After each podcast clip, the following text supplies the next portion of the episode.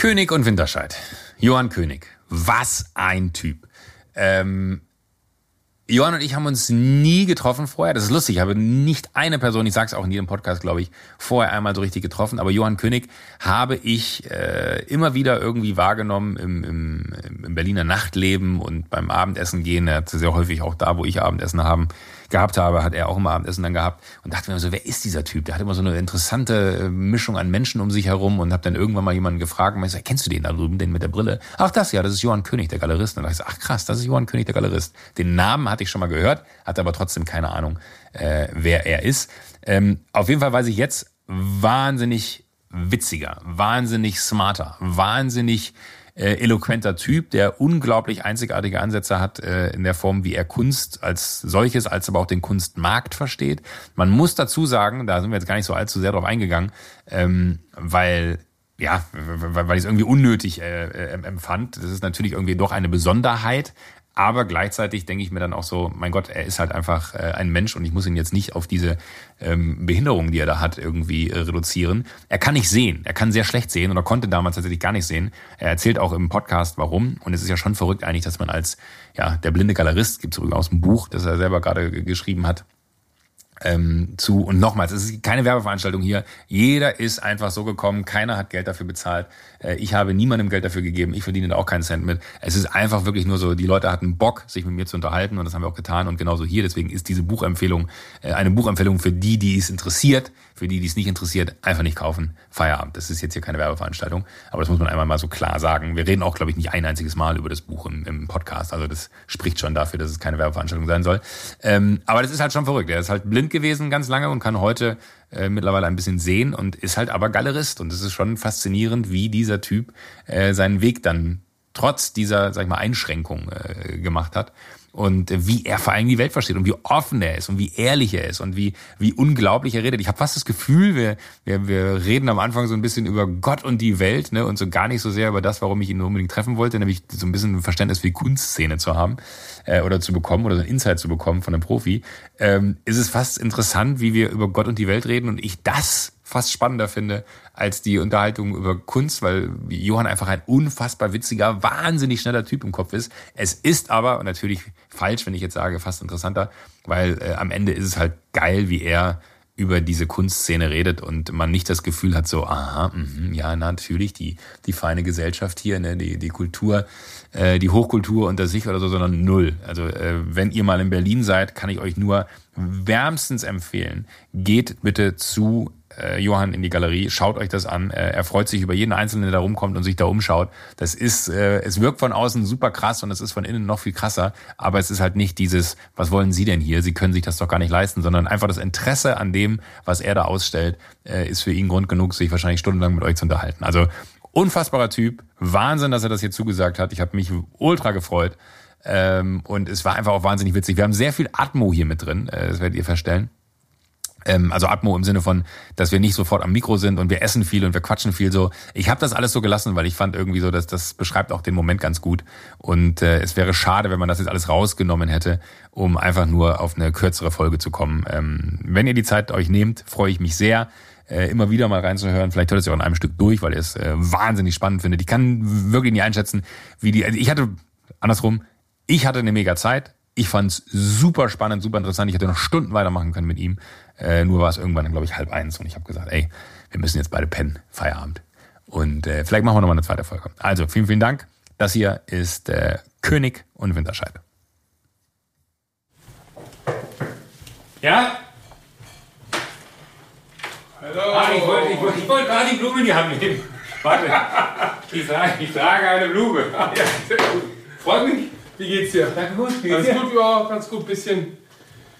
Ich, eigentlich ist es ganz gut, weil ich bin, habe kaum Worten geredet heute, aber sehr viel gesessen. Was hast du gemacht? Ich bin nach Essen gefahren heute Morgen, äh, um mir so eine Brille abzuholen, Ja. beziehungsweise die auszuprobieren Ja. und sofort wieder zurückgefahren.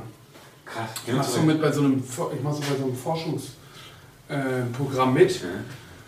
Und es war okay, aber es war ein bisschen enttäuschend. Ich hatte mir ein bisschen mehr versprochen. Für mehr Wir können die auch gleich ausprobieren, wenn du willst. Was ist das für eine Brille? Das ist so eine Brille, die projiziert, die projiziert ähm, an der Hornhaut vorbei auf die Netzhaut. Ah, Ja, also ein Hightech-Teil, ist noch nicht zugelassen.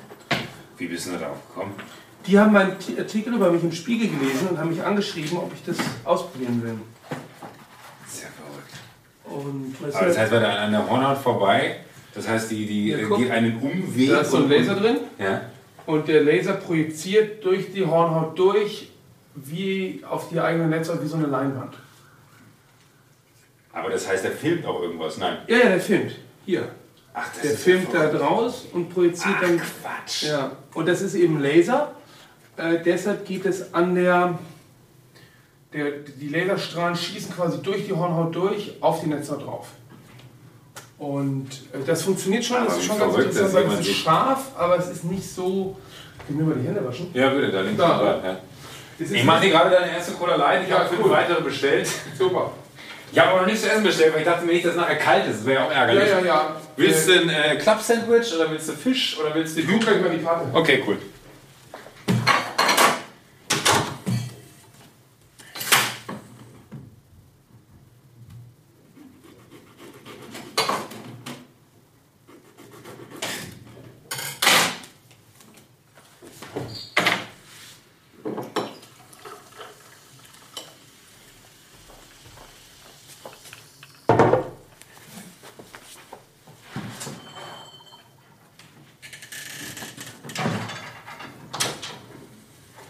Mir gefällt es ja schon sehr gut hier, muss ich sagen. Ja. Weil da scheiden sich ja immer die Berliner Geister. Nee, ich, ich mag es auch. Ich, ich finde so, so. Alleine so eine Couch, ne? Das Ja, ist so, ich finde, das außer, hat so was Gemütliches. so außergewöhnlich. Guck mal, ich hab dir da schon. Ach, super. Da drüben? Nee, ge- gerne hier, aber dann habe ich zumindest ein bisschen nicht, dass ich technisch versiert wäre. Ja. Aber äh, dann habe ich es zumindest im Auge. Ich habe jetzt auch schon fre- frecher, frecherweise gerade auf Record gedrückt. Ah ja, okay. Für den Fall, dass, also nicht, dass wir das alles mitnehmen Doch, müssen. kann man. Kann man alles machen. Müssen, aber ich denke mir immer, genau wie du richtig gesagt hast, meistens entstehen die besten Gespräche, wenn nichts läuft. Ja, und vor allem habe ich heute wirklich kaum geredet. Das heißt, ich kaue dir jetzt ein Ohr ab. Richtig gut. Ich finde voll gut, dass du zugesagt hast. Echt, voll. Und sag mal, ja, auch gut, dass wir uns mal treffen. Wir wollten uns ja immer voll, wir treffen. wollten eh so Ewigkeiten schon. Und äh, umso absurder, dass dann so ein offizieller äh, Anlass direkt draus wird, bevor man sich einmal so unterhält. Da kommen gleich noch frische Eis. Na, wobei ich merke ja, dass man auch Sachen, wenn man die, dass man die dann fast ernster nimmt. Zum Beispiel, dass ich bin ja auch äh, ziemlich aktiv auf Instagram Ja. Und manchmal merke ich, okay, den Stock gucke ich mir jetzt auch noch an, weil vielleicht ist ja noch was für meine für meine äh, folgende Gemeinde, denen ich das sozusagen nahelegen will. Also man hat so eine fast wie so eine Berufsdisziplin. Wirklich. Ich schon, ja. Also das heißt, du, du guckst dir Instagram eher unter dem Gesichtspunkt nach äh, op optisch, bildlich oder nein? Nee, ich krieg nur viel Rückmeldung von Leuten, dass die sagen, dass, dass, dass sie das so äh, genießen, weil sie dadurch Sachen sehen, die sie sonst nicht sehen würden. Ah, Das heißt, du kuratierst dann auch da quasi. Genau, und dann gucke ich irgendwie so, als würde ich für, für Freunde mitgucken. Und ähm, Ach krass. weißt du, wie wenn man dann ein Gespräch führt, Ja. ähm, wir führen jetzt noch ein viel wacheres Gespräch, als das wir geführt hätten, vermutlich, wenn wir uns ohnehin getroffen hätten.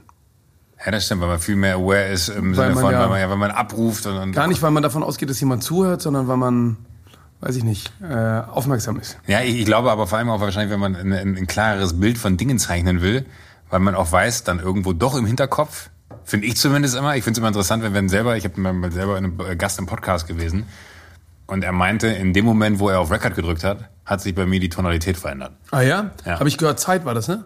Äh, nee, das war beim Westermeier hier von OMR, der, der Online-Marketing-Rockstar-Gründer. Aber bei, bei Zeit warst du auch mal. Zeit war ich auch mal. Ja, ja. Das war vielleicht nicht, das war äh, Schon lange her, oder was? schon länger her, aber Ja. ich, ich fand es auch nicht so gut.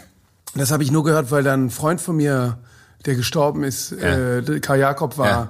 dort und ich hatte das dann, äh, da habe ich irgendwie mitbekommen, äh, ge, gesagt bekommen, dass er gestorben ist und dann habe ich irgendwie nochmal geguckt und dann habe ich mir das nochmal alles angehört, was er so gesagt hat und so.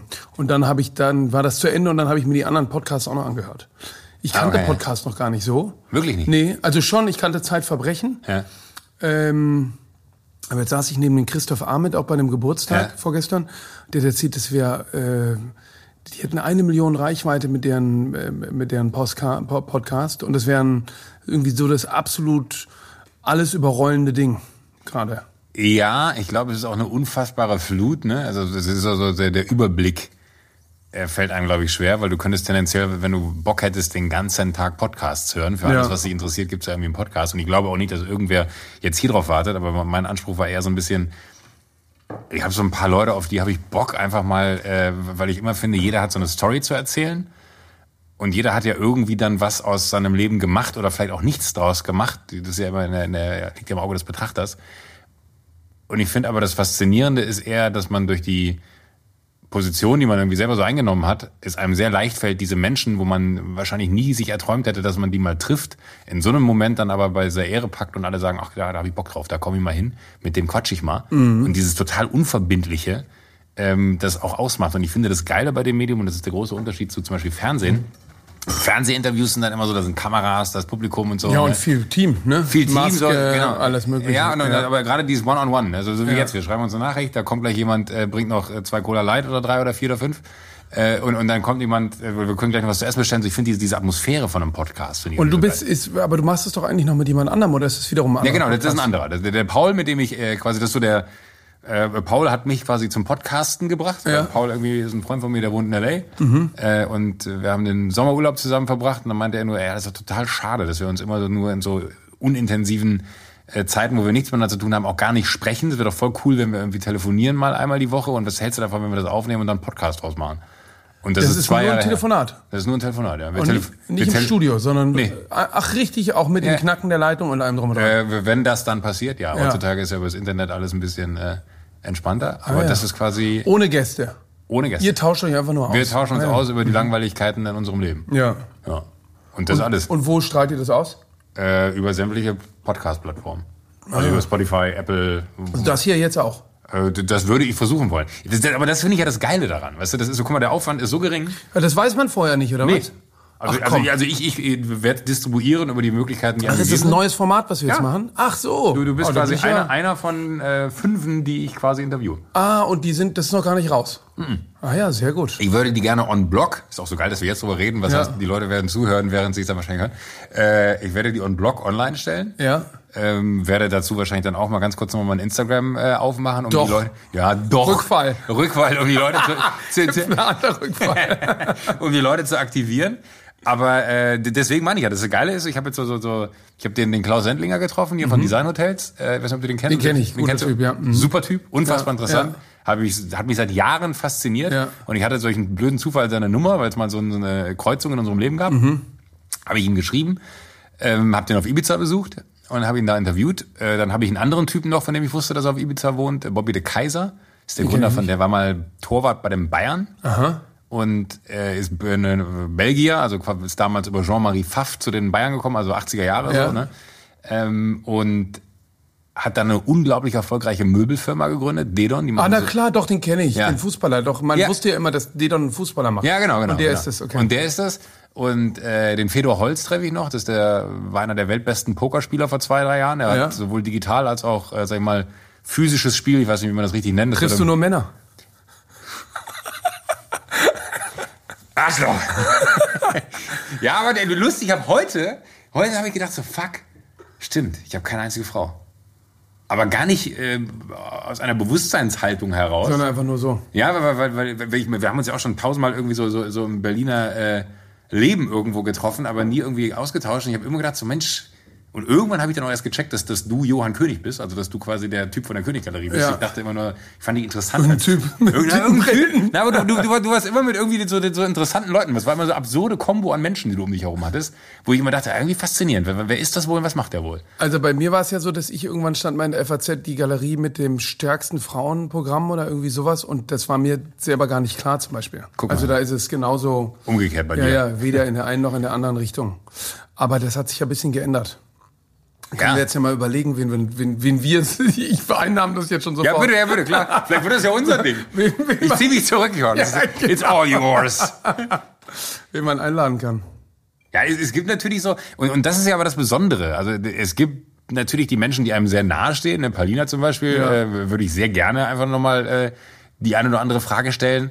Aber das, ich kenne Palina auch sehr gut. Und ich glaube, so ein Gespräch ist dann immer ein anderes als so Menschen. Also all die, die ich interviewt habe, habe ich auch im Gespräch zum ersten Mal getroffen. Das finde ich eh interessant. Ja. Ja, also ich fand ganz oft, ähm, wenn man so Hintergrundgespräche geführt hat und dann ins Interview gegangen ist, das ist, äh, dass man sich wie so im Ohr selber gehört hat, dass man nochmal wiederholt, was man Ja, genau. gesagt hat. Und das ist, ähm, also ich hatte jetzt hier letzte Woche zum Beispiel ein Gespräch, die war total super im Vorgespräch und als es dann losging, ähm, die war auch so ein bisschen, also die Journalistin war so ein bisschen aufgeregt und als es dann losging, war so alles weg. Und dann war das äh, Interesse auch Weil- weg. ja.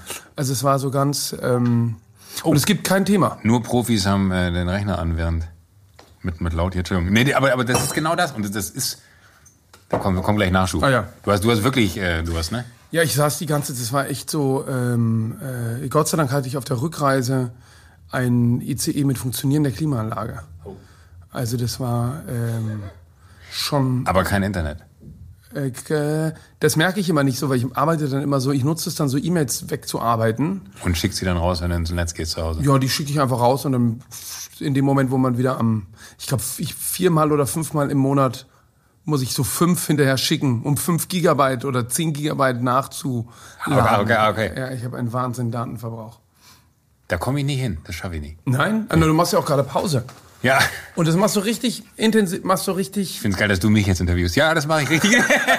das mache ich richtig intensiv. Ja, aber irgendwie, weil, weil ich das Gefühl hatte, das ist so eine Zeitfressmaschine. Totale Zeit. Also Instagram, wir reden über Instagram. ja, ne? das ist ja. einfach eine krasse Zeit, weil wer weiß, wenn es rauskommt, bin ich vielleicht gar nicht mehr im Detox. Aber ich habe das letztes Jahr schon mal gemacht. Da bin ich im Urlaub gewesen in Griechenland und habe wirklich mein Telefon ausgemacht. Mit dem Moment, wo ich meinen Fuß auf griechischen Boden gesetzt habe. Ja. Zehn Tage. Drei Tage waren die Hölle.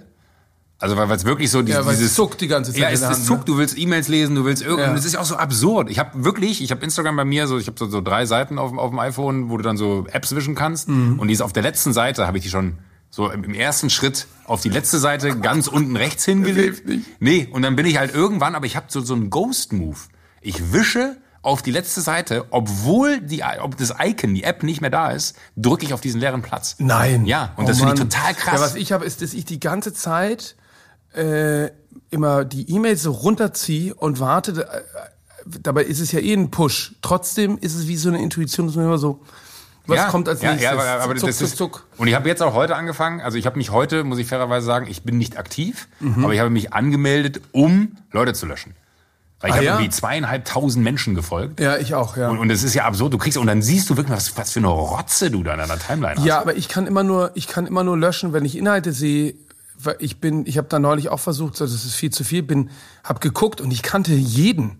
Ich kannte jeden in dieser Liste, weil das ist ja nicht alphabetisch, sondern, Sondern es ist ja nach Algorithmus, nach der irgendeinem Algorithmus und es ist nicht zu machen. Und jetzt diszipliniere ich mich immer, dass ich in dem Feed, da ist ja auch so viel Müll raus, Ja. raussortiere. Dass man Aber- eigentlich, du, das heißt, wenn du was siehst und sagst, interessiert mich nicht mehr, Genau, dann, genau, dann, aber dann muss man da reingehen und dann unfollowen. Und wenn man überlegt, 4000, also das ist Also du hast ja, vier- 4000 Leuten folgst du? oder dreieinhalb. Ja, am Anfang, ich bin ja noch nicht so lange dabei, wurde mir gesagt, du musst ganz vielen Leuten folgen, weil dann folgen die dir zurück. Und dann habe ich das aber so gemacht, dass ich die Leute, die ich interessant fand, dann bin ich in deren da reingegangen, denen die folgen und habe alle markiert, die die folgen. Also ich bin dann auch die Mutter von irgendjemandem. also irgendwelche, irgendwelche äh, ähm, äh, Leute, die überhaupt gar keinen, also keinen Bezug zu wahllos. Ich habe einfach alles drauf getippt. Random. Und das Problem ist, also ich kann euch Kinder, macht das nicht nach, weil ihr kommt davon nicht mehr weg. Also die kriegt man nicht mehr raus, die Leute, die man eigentlich nicht braucht. Ja. Und das ist lustig, du wirst dich wundern, wie viele Leute mir heute geschrieben haben. Ich habe jetzt, glaube ich, heute fast 500 Leute oder so gelöscht. Und äh, das ist ja schon krass, dass man das kann. Also auch ganz viel Rotz, so, so, so, so Sachen, irgendwelche Reiseplattformen Ja, und ja. So, so, wo du denkst, ach, das ist ganz schön, da würde ich gerne mal hinfahren. Dann folge ich jetzt mal, damit ich es dann vorgelegt bekomme und mich daran erinnere, dass ich hinfahren wollte. Wie viele Leute mir heute Nachrichten, also Personen, die mir Nachrichten geschickt haben. A, ich dachte entweder genau, was du sagst, du machst einen Detox, oder B, kam dann die Nachricht, aha, magst du mich nicht mehr? Und dann so ein zerbrochenes Herzchen, wo du denkst so, what? Aber wie merkt man das? Das merke ich Das nicht. weiß ich auch nicht. Ach so, weil die natürlich, die haben dann nur 450 Follower und dann gucken die jeden Tag und dann steht da 449 und dann sehen die natürlich einer hä, fehlt. wer war das? Und dann war ich es. Ja, genau, Ja. Mann. Ja, Mann. ärgerlich. Aber ist nicht persönlich gemeint. Null. Nee. Ich habe auch tatsächlich geschrieben, äh, du kannst mir ja privat deine Fotos schicken jetzt in Zukunft. Das fände ich aber auch geil. Das wird halt einfach so ein Personal Du, Instagram. ich wollte dir nur mal mitteilen, ich sitze am Strand. Ja, ja, ich lese gerade würde man ja auch nicht machen. Ja. Und es ist so, ich habe letztens ein sehr geiles Interview mit Kevin Systrom gehört, äh, das ist der, der, der Co-Founder hier von, von Instagram, der ja auch gesagt hat, das war ja eigentlich eine Plattform, wo er wollte, dass Leute ihre fotografischen äh, Ergüsse quasi zur Verfügung stellen Ja. können. So. Und äh, wenn du bedenkst, dass, was das für ein egomanen äh, Medium geworden ist, wo es wirklich nur noch darum geht, irgendwie zu zeigen und, und zu machen und nichts. Ich meine, das ist ja ein Prozent. Also ich persönlich würde sagen, die ein Prozent in meinem Leben, die ich für relevant halte, dass ich die da poste, das ist halt das, was man sieht. So. Es ist ja Das habe ich nicht verstanden. Nochmal. also ich, ich glaube, wenn, wenn mein Leben zu 100% besteht, ne, Ja. poste ich eigentlich nur 1% aus meinem Leben. Also das, von dem ich sage, äh, ich habe zum Beispiel mein Privatleben komplett aus der Öffentlichkeit, kommt schon mal nicht drin vor. Wenn ich viel reise, denke ich mir immer so, was, was soll ich den Leuten jetzt zeigen? Ich bin heute in Hamburg, morgen bin ich in München, so, who cares? Das heißt, das eine Prozent, von dem ich persönlich glaube, dass es die Menschen interessieren könnte, das zeige ich ja eigentlich nur. Ah ja, klar. Und, und, und du gehst ja dann aber schon so absurd ran, weil in dem Moment denken die Menschen, dass das eine Prozent, was ich da teile, dass das mein Leben ist. Ja. Aber das ist ja gar nicht mein Leben, das ist ja nur ein Prozent aus meinem Ja, Leben. ja, wenn und, überhaupt. Und, wenn überhaupt. Ja. Und, und, und das Verrückte ist dann ja eher, dass ganz viele Leute das Medium mal so bedienen, dass sie sagen, ich will, und das Bedürfnis habe ich zum Beispiel null, ich brauche kein Bild nach außen zu erzeugen, wer bin ich so, weil ich glaube, dafür bin ich viel zu präsent, als dass man das irgendwie nochmal künstlich in Instagram erstellen könnte, dass ich ein Bild von mir zeichne, der ich gar nicht bin. Aber diese Menschen, die dieses Medium, sage ich mal, auf einer professionellen Ebene nutzen, um ein Bild von sich zu zeichnen, wer sie sind, oder auch auf einer unprofessionellen Ebene, weil sie jetzt sagen, ey geil, ich bin hier auf Ibiza auf einer Yacht oder ich bin hier mit einem Privatjet geflogen, das sind immer so die Stories, die man Ja, sich dann ja, so erzählt, ja. ne? Und ich denke, how random. Also das ist ja total banal. Ja, ich glaube, es hat sich allerdings sehr geändert, weil was, was ich zum Beispiel gar nicht verstehe, ist, dass ganz viele von diesen ganz Großen, äh, ich habe nächste Woche Besuch von jemandem, bin ich gespannt, den kennenzulernen, der hat, weiß ich nicht, drei Millionen Follower oder sowas. Äh, und es ist immer nur er selber. Also es ist immer nur er selber auf den Abbildungen drauf. Oh, Nur str- stringent, nie was anderes. Vielleicht irgendwie jedes zehnte Foto ist mal was Ja. anderes. Und dann frage ich mich immer, warum äh, sollte man dem jetzt folgen? Also weil man weiß ja, wie der, er- wie der aussieht einmal und dann, und dann, und dann wiederholt sich das ja. guter Punkt, ja, klar. Nee, weil, weil das verstehe ich wirklich nicht. Auch bei der bei der bei der Caro Dauer, die ich auch ein bisschen kenne und schätze, aber auch da es ist Geht mir genauso, mag ich auch sehr. es ist immer dasselbe. Es ist immer sozusagen der Laufsteg, das Kleid, der Hotelgang, die Ja. Hotelgang vorm Flughafen mit dem Koffer. Und das ist irgendwie, ähm, ich kann das nicht nachvollziehen. Entweder man folgt dem als Mädchen, weil man sagt, das ist ein Leben, das man gerne leben will. Aber ich kann dem nichts, ähm, oder, oder es ist natürlich auch so, vielleicht bin ich dann dafür zu oberflächlich. Mich interessiert dann die, oder nicht interessiert genug an der, aber ich glaube auch nicht, dass es daran ist. Man sieht natürlich jedes Mal sind es andere Kleider. Es könnte natürlich sein, dass es das echte Interesse an der, an der Mode ist. Keine, Tee.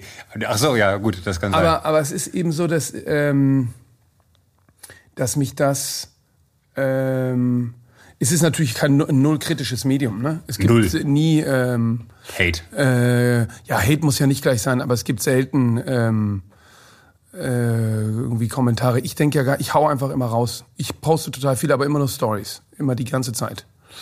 Ähm, aber eben alles mögliche, was ich, weil ich halt so viel angucke. Aber ist das, äh, ohne jetzt sofort so, so auf, auf die Kunstschiene kommen zu wollen, so, aber ist das für in deiner Welt eine relevante Größe? Oder kommen deine Cola Light? Lass mich die Tür holen. Ja, ähm, Erzähl ruhig weiter. soll ich weiterreden? Ja, genau. Äh, eine relevante Größe? Nee, bei uns. Sinne von, dass du etwas zeigst, was die Leute dann sehen wollen. Na, ich. Ja, schon. Hi. Oh, Gingerbeer ist auch gut. God, I'm so No sorry. worry- I no thought worries. I heard ginger beer. I'm No, gonna no. repra- replace it immediately. We, we are not into drinking. Then we will make more I take the ginger beer. Yeah, I take Yeah? the ginger beer too. Yeah. So, Just leave everything here. We, we take care of it. so you don't want me to replace Yeah. anything? Hast du Hunger oder eine Idee? Weil dann könnten wir jetzt was essen. Ja. Is it the same menu as upstairs? Exactly. Then I have, um, uh, but upstairs, seventh floor. It's Seventh floor. seventh floor. Ähm, ich habe irgendeinen Salat. Schmatzen wir hier rein, ja, oder? Ja, klar. Ähm, ich nehme. Was nimmst du? Ich glaube, ich würde ein Knapp-Sandwich nehmen. Ich nehme ähm, the. Eine Gazpacho. Ja, nehmen wir zweimal. We have two gazpacho. Und ich nehme Ai Tuna. I tuna and club sandwich for you. No, I'll I'll, I'll take exactly the same. Two Ituna, two uh, gazpacho. Uh, two ahituna, two gazpacho. Of Yeah. course, Thank you very much. that's okay. Thank you that we can order with you. No problem. That is uh, my job. I'll just put it here. 84. Thank you so much. Thank I'll you. do my best. We will be here. Okay. Äh, jetzt muss ich noch mal kurz fragen, willst du lieber ein Gingerbier oder willst du lieber ein... Äh, Okay. Where's water? Thank you. Ich trinke Gingerbier. Du trinkst Gingerbier?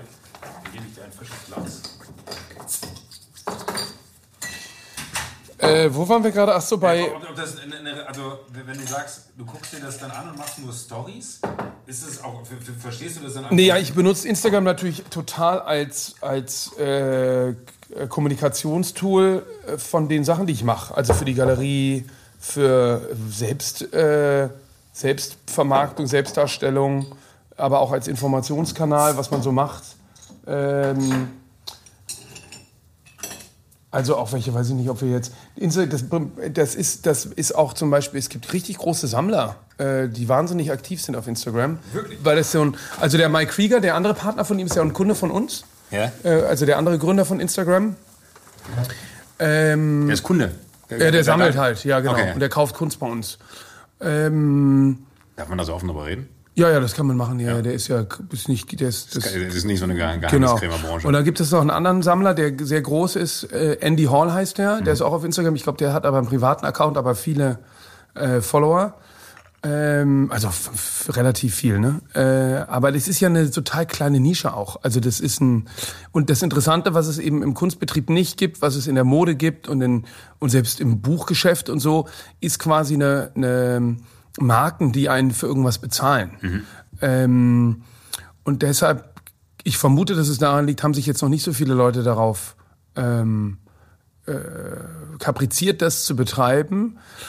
Und ich finde das aber wirklich ein faszinierendes äh, Medium, weil man so viele äh, Leute damit erreicht.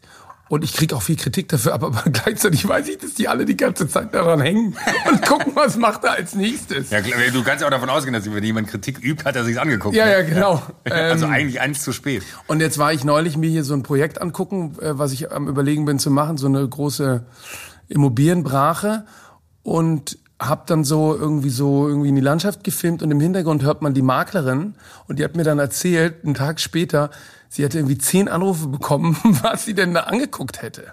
Also, also es ist sozusagen, ähm, Ja. aber man sah sie gar nicht. Ja. Also es ist ähm, Ja, wie, wie sensibel Leute aber dafür sind, ne, was im Hintergrund von solchen Geschichten passiert. Total, ja, ja. Wo wo ich auch immer ein bisschen aufpassen muss, weil ich sehe ja nicht so gut.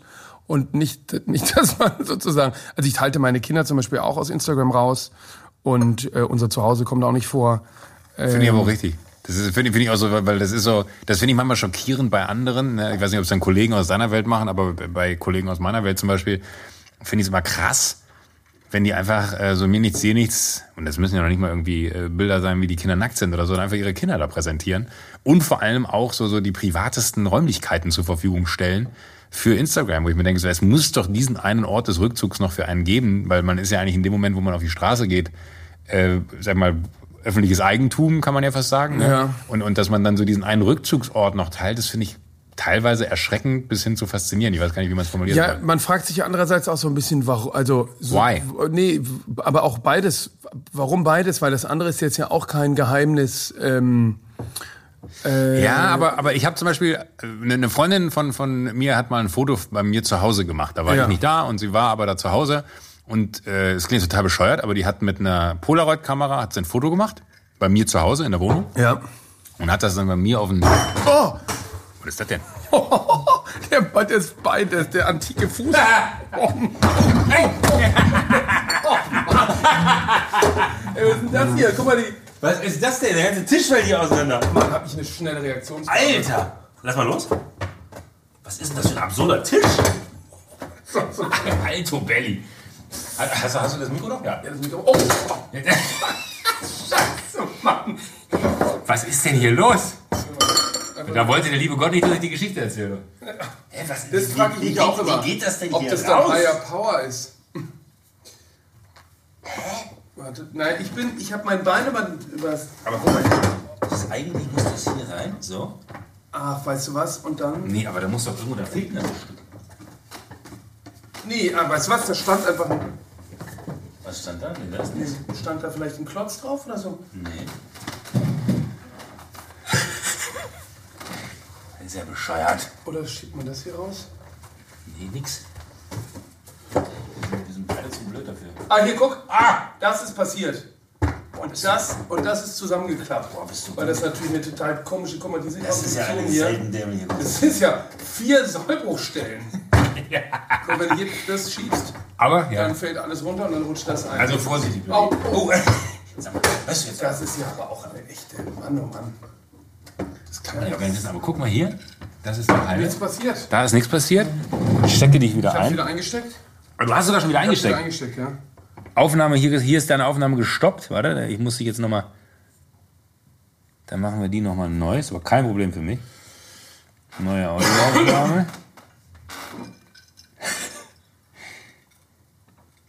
So. Das ist das hier, ne? Aber super Gerät. Macht einen gut, guten Eindruck. Das bist du.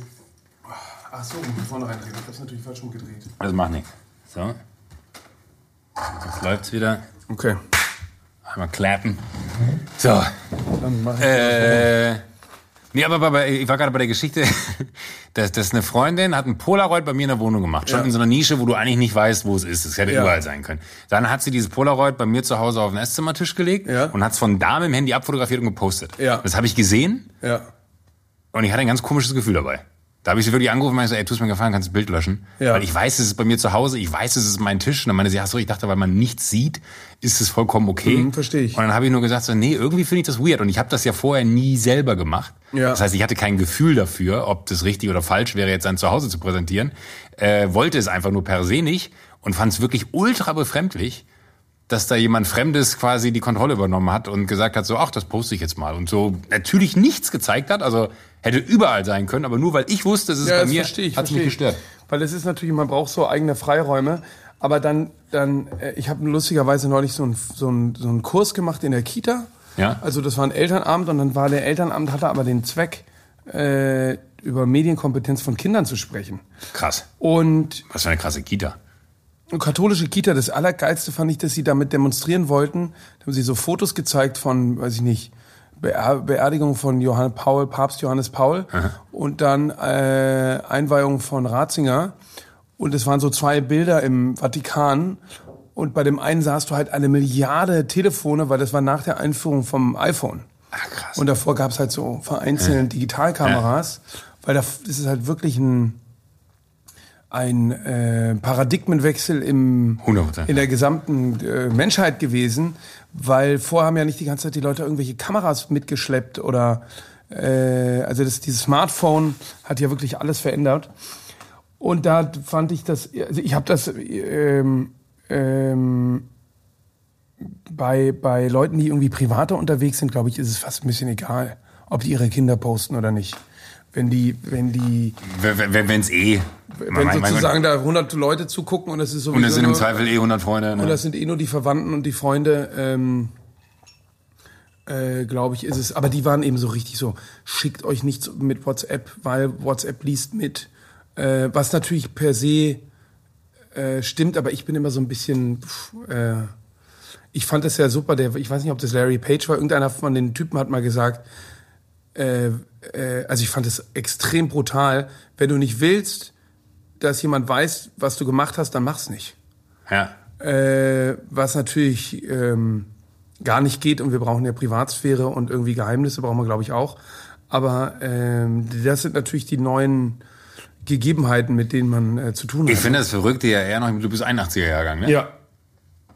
Äh, Ich bin 79er Jahrgang, das heißt für uns ist das ja so eine Welt, in die wir so reingewachsen sind. Ich finde es ja viel faszinierender und kann mir jetzt nicht vorstellen, wie das ist, wenn du in diese Welt reinwächst, wo das einfach gegeben ist, ne? Dass einfach all diese medialen Möglichkeiten für dich total, also keine Ahnung, wenn ich jetzt vor zehn Jahren geboren worden bin und für mich das Normalste der Welt ist, dass es Instagram gibt, weil es gab es schon, als ich dann in einem Alter war, äh, wo ich einfach da war. Ne? Das gab es halt alles so. Ja. Dass wir das aber alles kennengelernt haben, die, die Nutzung davon verstehen müssen, äh, den Nutzen davon auch verstehen müssen oder auch nicht. Und da- dass diese Normalität für all diese medialen Möglichkeiten für uns was total Besonderes ist und aber eine Normalität für, für, für viel, viel jüngere Leute hat. Äh, Ich will jetzt gar nicht mehr anmaßen, von wann bis wann dieses Alter ist, aber ich finde es so ja, fa- fast paralysierend manchmal, weil ich habe das Gefühl, ich kann das alles ausblenden, weil ich weiß, dass es das auch mal nicht gab. Ja. Also ich, mir, mir fehlt es nicht, aber ich habe das Gefühl, dass wenn ich damit ganz selbstverständlich jetzt aufwachsen würde, würde ich mich ja selber etwas äh, nehmen, was, was ich eigentlich, was ich vorfinde. Ja, ich frage mich aber vor allem, wenn wir aus der, ich meine, ich kann mich ja noch erinnern, da waren wir dann im Internat und dann äh, fing man an, sich in so Mailboxen einzuwählen. Äh, quasi so um die Internetzeit herum. Ach so, ja, okay. Ähm, wo man dann so Chatboxen hatte, Ja. wo man sich dann aber mit der, also ich glaube, ich weiß nicht, ob das schon die IP-Adresse war, aber mit der Adresse richtig da einwählen musste, um in so Foren zu sein. Und das war der High-End, ja, das war sozusagen, ähm, wir waren die Kingpins an der Schule, die sowas konnten. Ähm, und was das in so einer kurzen Zeit für eine Entwicklung gemacht hat, und wenn man sich jetzt fragt, wenn die Entwicklung jetzt so weitergeht, ja, ja, ja, das auch. Also das ist ja, ähm, Ich, ja, ich glaube, mein erster Computer war ein C128D von Commodore. Ja. So, ich glaube, dass mein iPhone die tausendfache Leistung wahrscheinlich von diesem Gerät hat. Ja. Und äh, damals war das Ding, was ich da auf dem Tisch stehen hatte, eine, hat, hat man einen halben Schreibtisch eingenommen, so ungefähr. und dann ist ja interessant, was wir jetzt hier machen, ist ja fast schon wieder anachronistisch. Voll. Also auch wenn es verfügbar, also der Unterschied ist, dass es total Genau. verfügbar ist, aber es Es ist, ist- ja eigentlich wie Radio. Es ist Radio. Ja, Ja, voll. ja. Es gibt ja auch Barbara Schöneberger, die hat ja auch einen Podcast, den hat sie Barbara Radio genannt. Ah ja, Weil Barbara Radio, ne?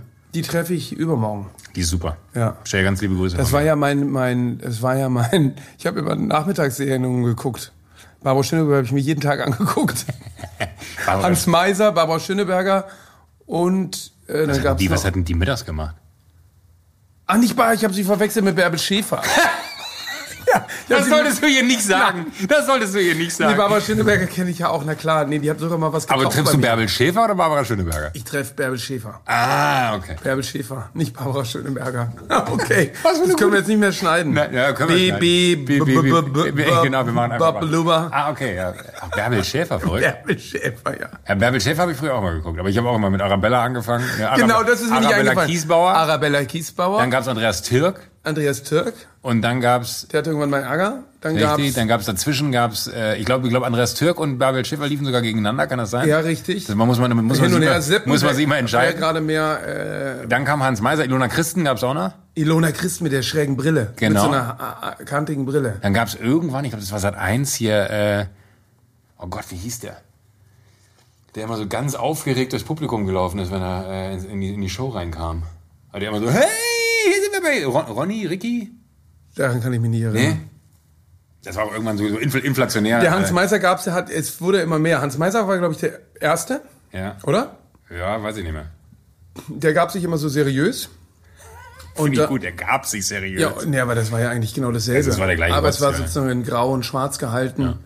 Ähm, und ähm, aber eigentlich ist ja die Urform der Preis ist heiß. Oh, love it. Oh, love it. Aber das war gut. Das stimmt, dadurch, dass wir fast gleich alt sind, kann, kann man in, in so, so. Eigentlich wollte ich mit dir über den Kunstmarkt reden, aber ich finde super, dass wir jetzt gerade über, über äh, der Preis ist heiß. Mein Lieblingsding war, der war, war, war, war der, äh, wie hieß denn der, der, der Kraxel, Kraxelhuber, hieß der, der, der, wo du den Preis sagen musstest. Und dann ist so ein Bergsteiger hochgekraxelt. Und wenn du zu weit weg warst von dem richtigen Preis, ist der hinten über die Kante gesprungen. Richtig. Und das habe ich geliebt. Ich auch. Und, und erinnerst du dich noch an Song? Oh, mega gut. Habe ich auch geliebt. Tor 1, 2 oder 3. Ja, ne? Und dann, genau. oh, sau, sau gut. das ah, war das so war eine gut. gute Zeit. Das, aber da war Fernsehen halt noch der Shit. Ne? Heute ist es halt einfach äh, ein, eins von vielen Ja, und wenn Medien. dann die Eltern aus dem Haus waren, Tutti Frutti. da, da hatte ich, das habe ich noch nicht, pass auf, das erzähle ich dir jetzt. Wir hatten damals eine, äh, ich würde es einfach Putzfrau sagen, ohne dass ich es meinen. Wir hatten eine Dame, die hat bei uns zu Hause sauber gemacht. Und äh, Frau Ich hoffe, versteuert beschäftigt. Na sicher. Frau Jähring hieß sie, jetzt weiß ich wieder. Und Frau Jähring hat mir immer, ich war sehr häufig krank, weil ich bin äh, sehr viel alleine zu Hause gewesen Ja. und äh, habe dann immer, äh, ich sage mal, einen Tag Schule, einen Tag Bauchschmerzen, einen Tag Schule, einen Tag Bauchschmerzen ne? und bin dann immer jeden zweiten Tag in die Schule gegangen und Frau Jähring hat mir dann immer Kassetten mitgebracht. Die hat mir immer das A-Team aufgenommen und Knight Rider, alles was auf RTL Ach, Videokassetten, kam. okay. Videokassetten, Ja. genau. Und dann hat sie mir aber, das wusste sie aber glaube ich nicht, auch Videokassetten mitgebracht, wo ihr Mann Tutti Frutti Folgen überspielt hat. Und bei Videokassetten war es ja so, du hast aufgenommen und wenn das dann zu Ende war, dann kam kurz so dieser Übergang. Und dann genau ging's Und dann, weiter. und dann lag ich das kennen als- die jungen Zuhörer gar nicht. Nee, das, das kennt keiner mehr. Und dann, und dann lag ich da auf der Couch zu Hause und habe mir so vier Folgen nacheinander Knight Rider auf VHS angucken können. Ja. Und dann kam auf einmal und dann waren auf einmal Banane. Tutti, Tutti, Tutti, Tutti Frutti war halt eine, eine, eine Sexshow mit Ja. Hugo Egon Balder Ja. auf RTL, wo Frauen... Sehr harmlos. Sehr harmlos, aber trotzdem äh, hoch erotisierend Ja. in, in den jungen Jahren, in, in dem ich es da gesehen habe. Und ich bin durchgedreht. Ich auch, und ich ja. habe vorherigen immer häufiger gebeten, mir Videokassetten aufzunehmen. Immer in der Hoffnung, dass es eine von den Videokassetten ist, wo hinten noch Tutti Frutti drauf ist. ah, ich habe es geliebt. Wirklich, es war unglaublich. Aber das ist verrückt, weil das, es gab ja da noch, äh, ich kann mich erinnern an Russ Meyer. Es lief Russ Meyer im, im Spätfernsehen. Die, die großen Filme, die mit, mit den Frauen mit den riesigen Brüsten. Genau, im tiefen Teil der Super äh, Hexen oder so. Keine Ahnung. Ähm, und das hat sich ja verändert. Also ich glaube, das gibt's, äh, äh, wo, ich weiß es nicht, ich gucke kein Fernsehen mehr, aber ich vermute, dass es das in der Form Nicht mehr gibt. Nee, nicht mehr ich so nicht. gibt. Es ist aber auch ne, allgegenwärtig. Du kannst ja im Internet dir alles angucken. Also Ja, das du ist kannst was, ja, wenn, wenn, ich mich die ganze Zeit erinnern musste, sich das eigentlich mal, wobei vielleicht sagen wir, das ist es auch Nee. egal, dass man Ey, das ich zu Hause an dem Familien-iPad mal Parent, Parental Block Ach einrichten so. sollte. Ja, könnte man. Aber dann kannst War du auch in der, war auch in der Empfehlung im Kindergarten. Es ging sozusagen bis in die, in die 14-, 16-jährigen Region, die Empfehlung. Okay, krass. Ja, ich, ich, da, da mache ich mir jetzt noch, noch keine Gedanken drum. Das kommt dann, wenn es dann kommt. So wie das Essen jetzt gerade kommt.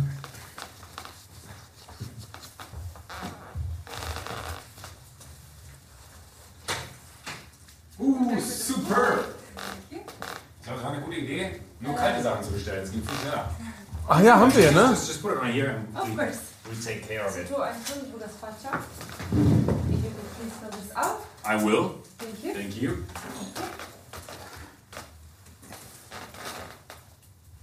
You bring it from up from upstairs or downstairs? From upstairs. Like where the seventh floor, where the kitchen is. Exactly. Oh yeah.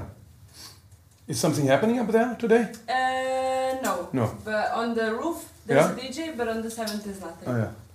Well, have a good night. Thank Ciao. you. Thank you. Eine. Gazpacho für Sie. Hier, hier. Tuna. Da ist noch die Soße bei. Wie viel Zeit verbringst du denn immer hier? Äh, zwei, drei Tage die Woche bin ich hier. Ach komm. Ja. Immer im selben? Nee. Nee, aber in der letzten Zeit immer häufiger. Wie du pendelst zwischen München und Berlin? Ja. Ja. Das ist nicht die beste Aufgabe für den Milben, aber. Und warum machst du das? Weil die, die, die Firma ist hier. Mhm. Möchtest du noch einen Schluck äh, Cola oder lieber einen Schluck? Ja, jetzt äh, zum, zum, zum, Haupt, zum Vorspeise nehme ich Cola Light. ähm, äh, ähm, Die, die Firma ist hier, die ich mit Glas habe. welche Firma ist das? Äh, Florida TV.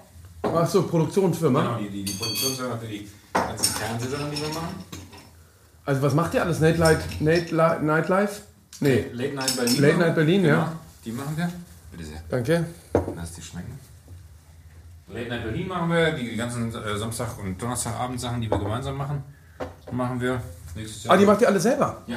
Ah ja. Schon immer? Produzieren wir alles. Ja, wir waren bis Anfang des Jahres mit, mit Endemol in so einem, wie nennt man das, Joint Venture, glaube ich. Endemol waren doch auch die, die das alles damals produziert haben, oder? Genau. Tutti Frutti und so.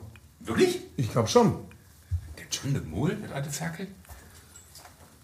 Lass die schmecken. So, Ey, es gab noch Linda de Mol. Linda de Mol. Was hat denn die nochmal gemacht? Die hat äh, Traumhochzeit gemacht. Und, und äh, äh, äh, diese Talentshow. Für Kinder, wie hießen die nochmal?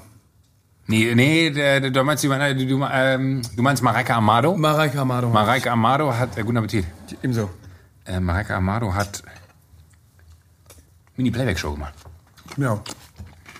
Ach, da wollte ich unbedingt mitmachen. Ja. Aber das hätte ich, glaube ich, nicht hingekriegt. Meine Eltern hätten das, haben das, ich glaube, die haben gar nicht, haben die Existenz von Mini-Playback-Show geleugnet. Oh, ich liebe Gazpacho.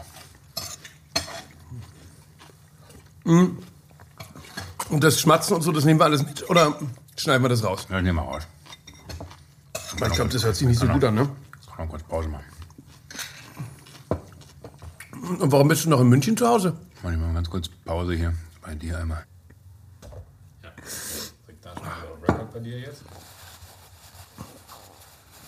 Aber das finde ich ja auch schon super, dass du das, dass du das alles selber kannst.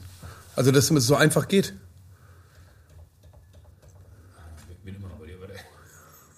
So einfach doch nicht. ja, genau.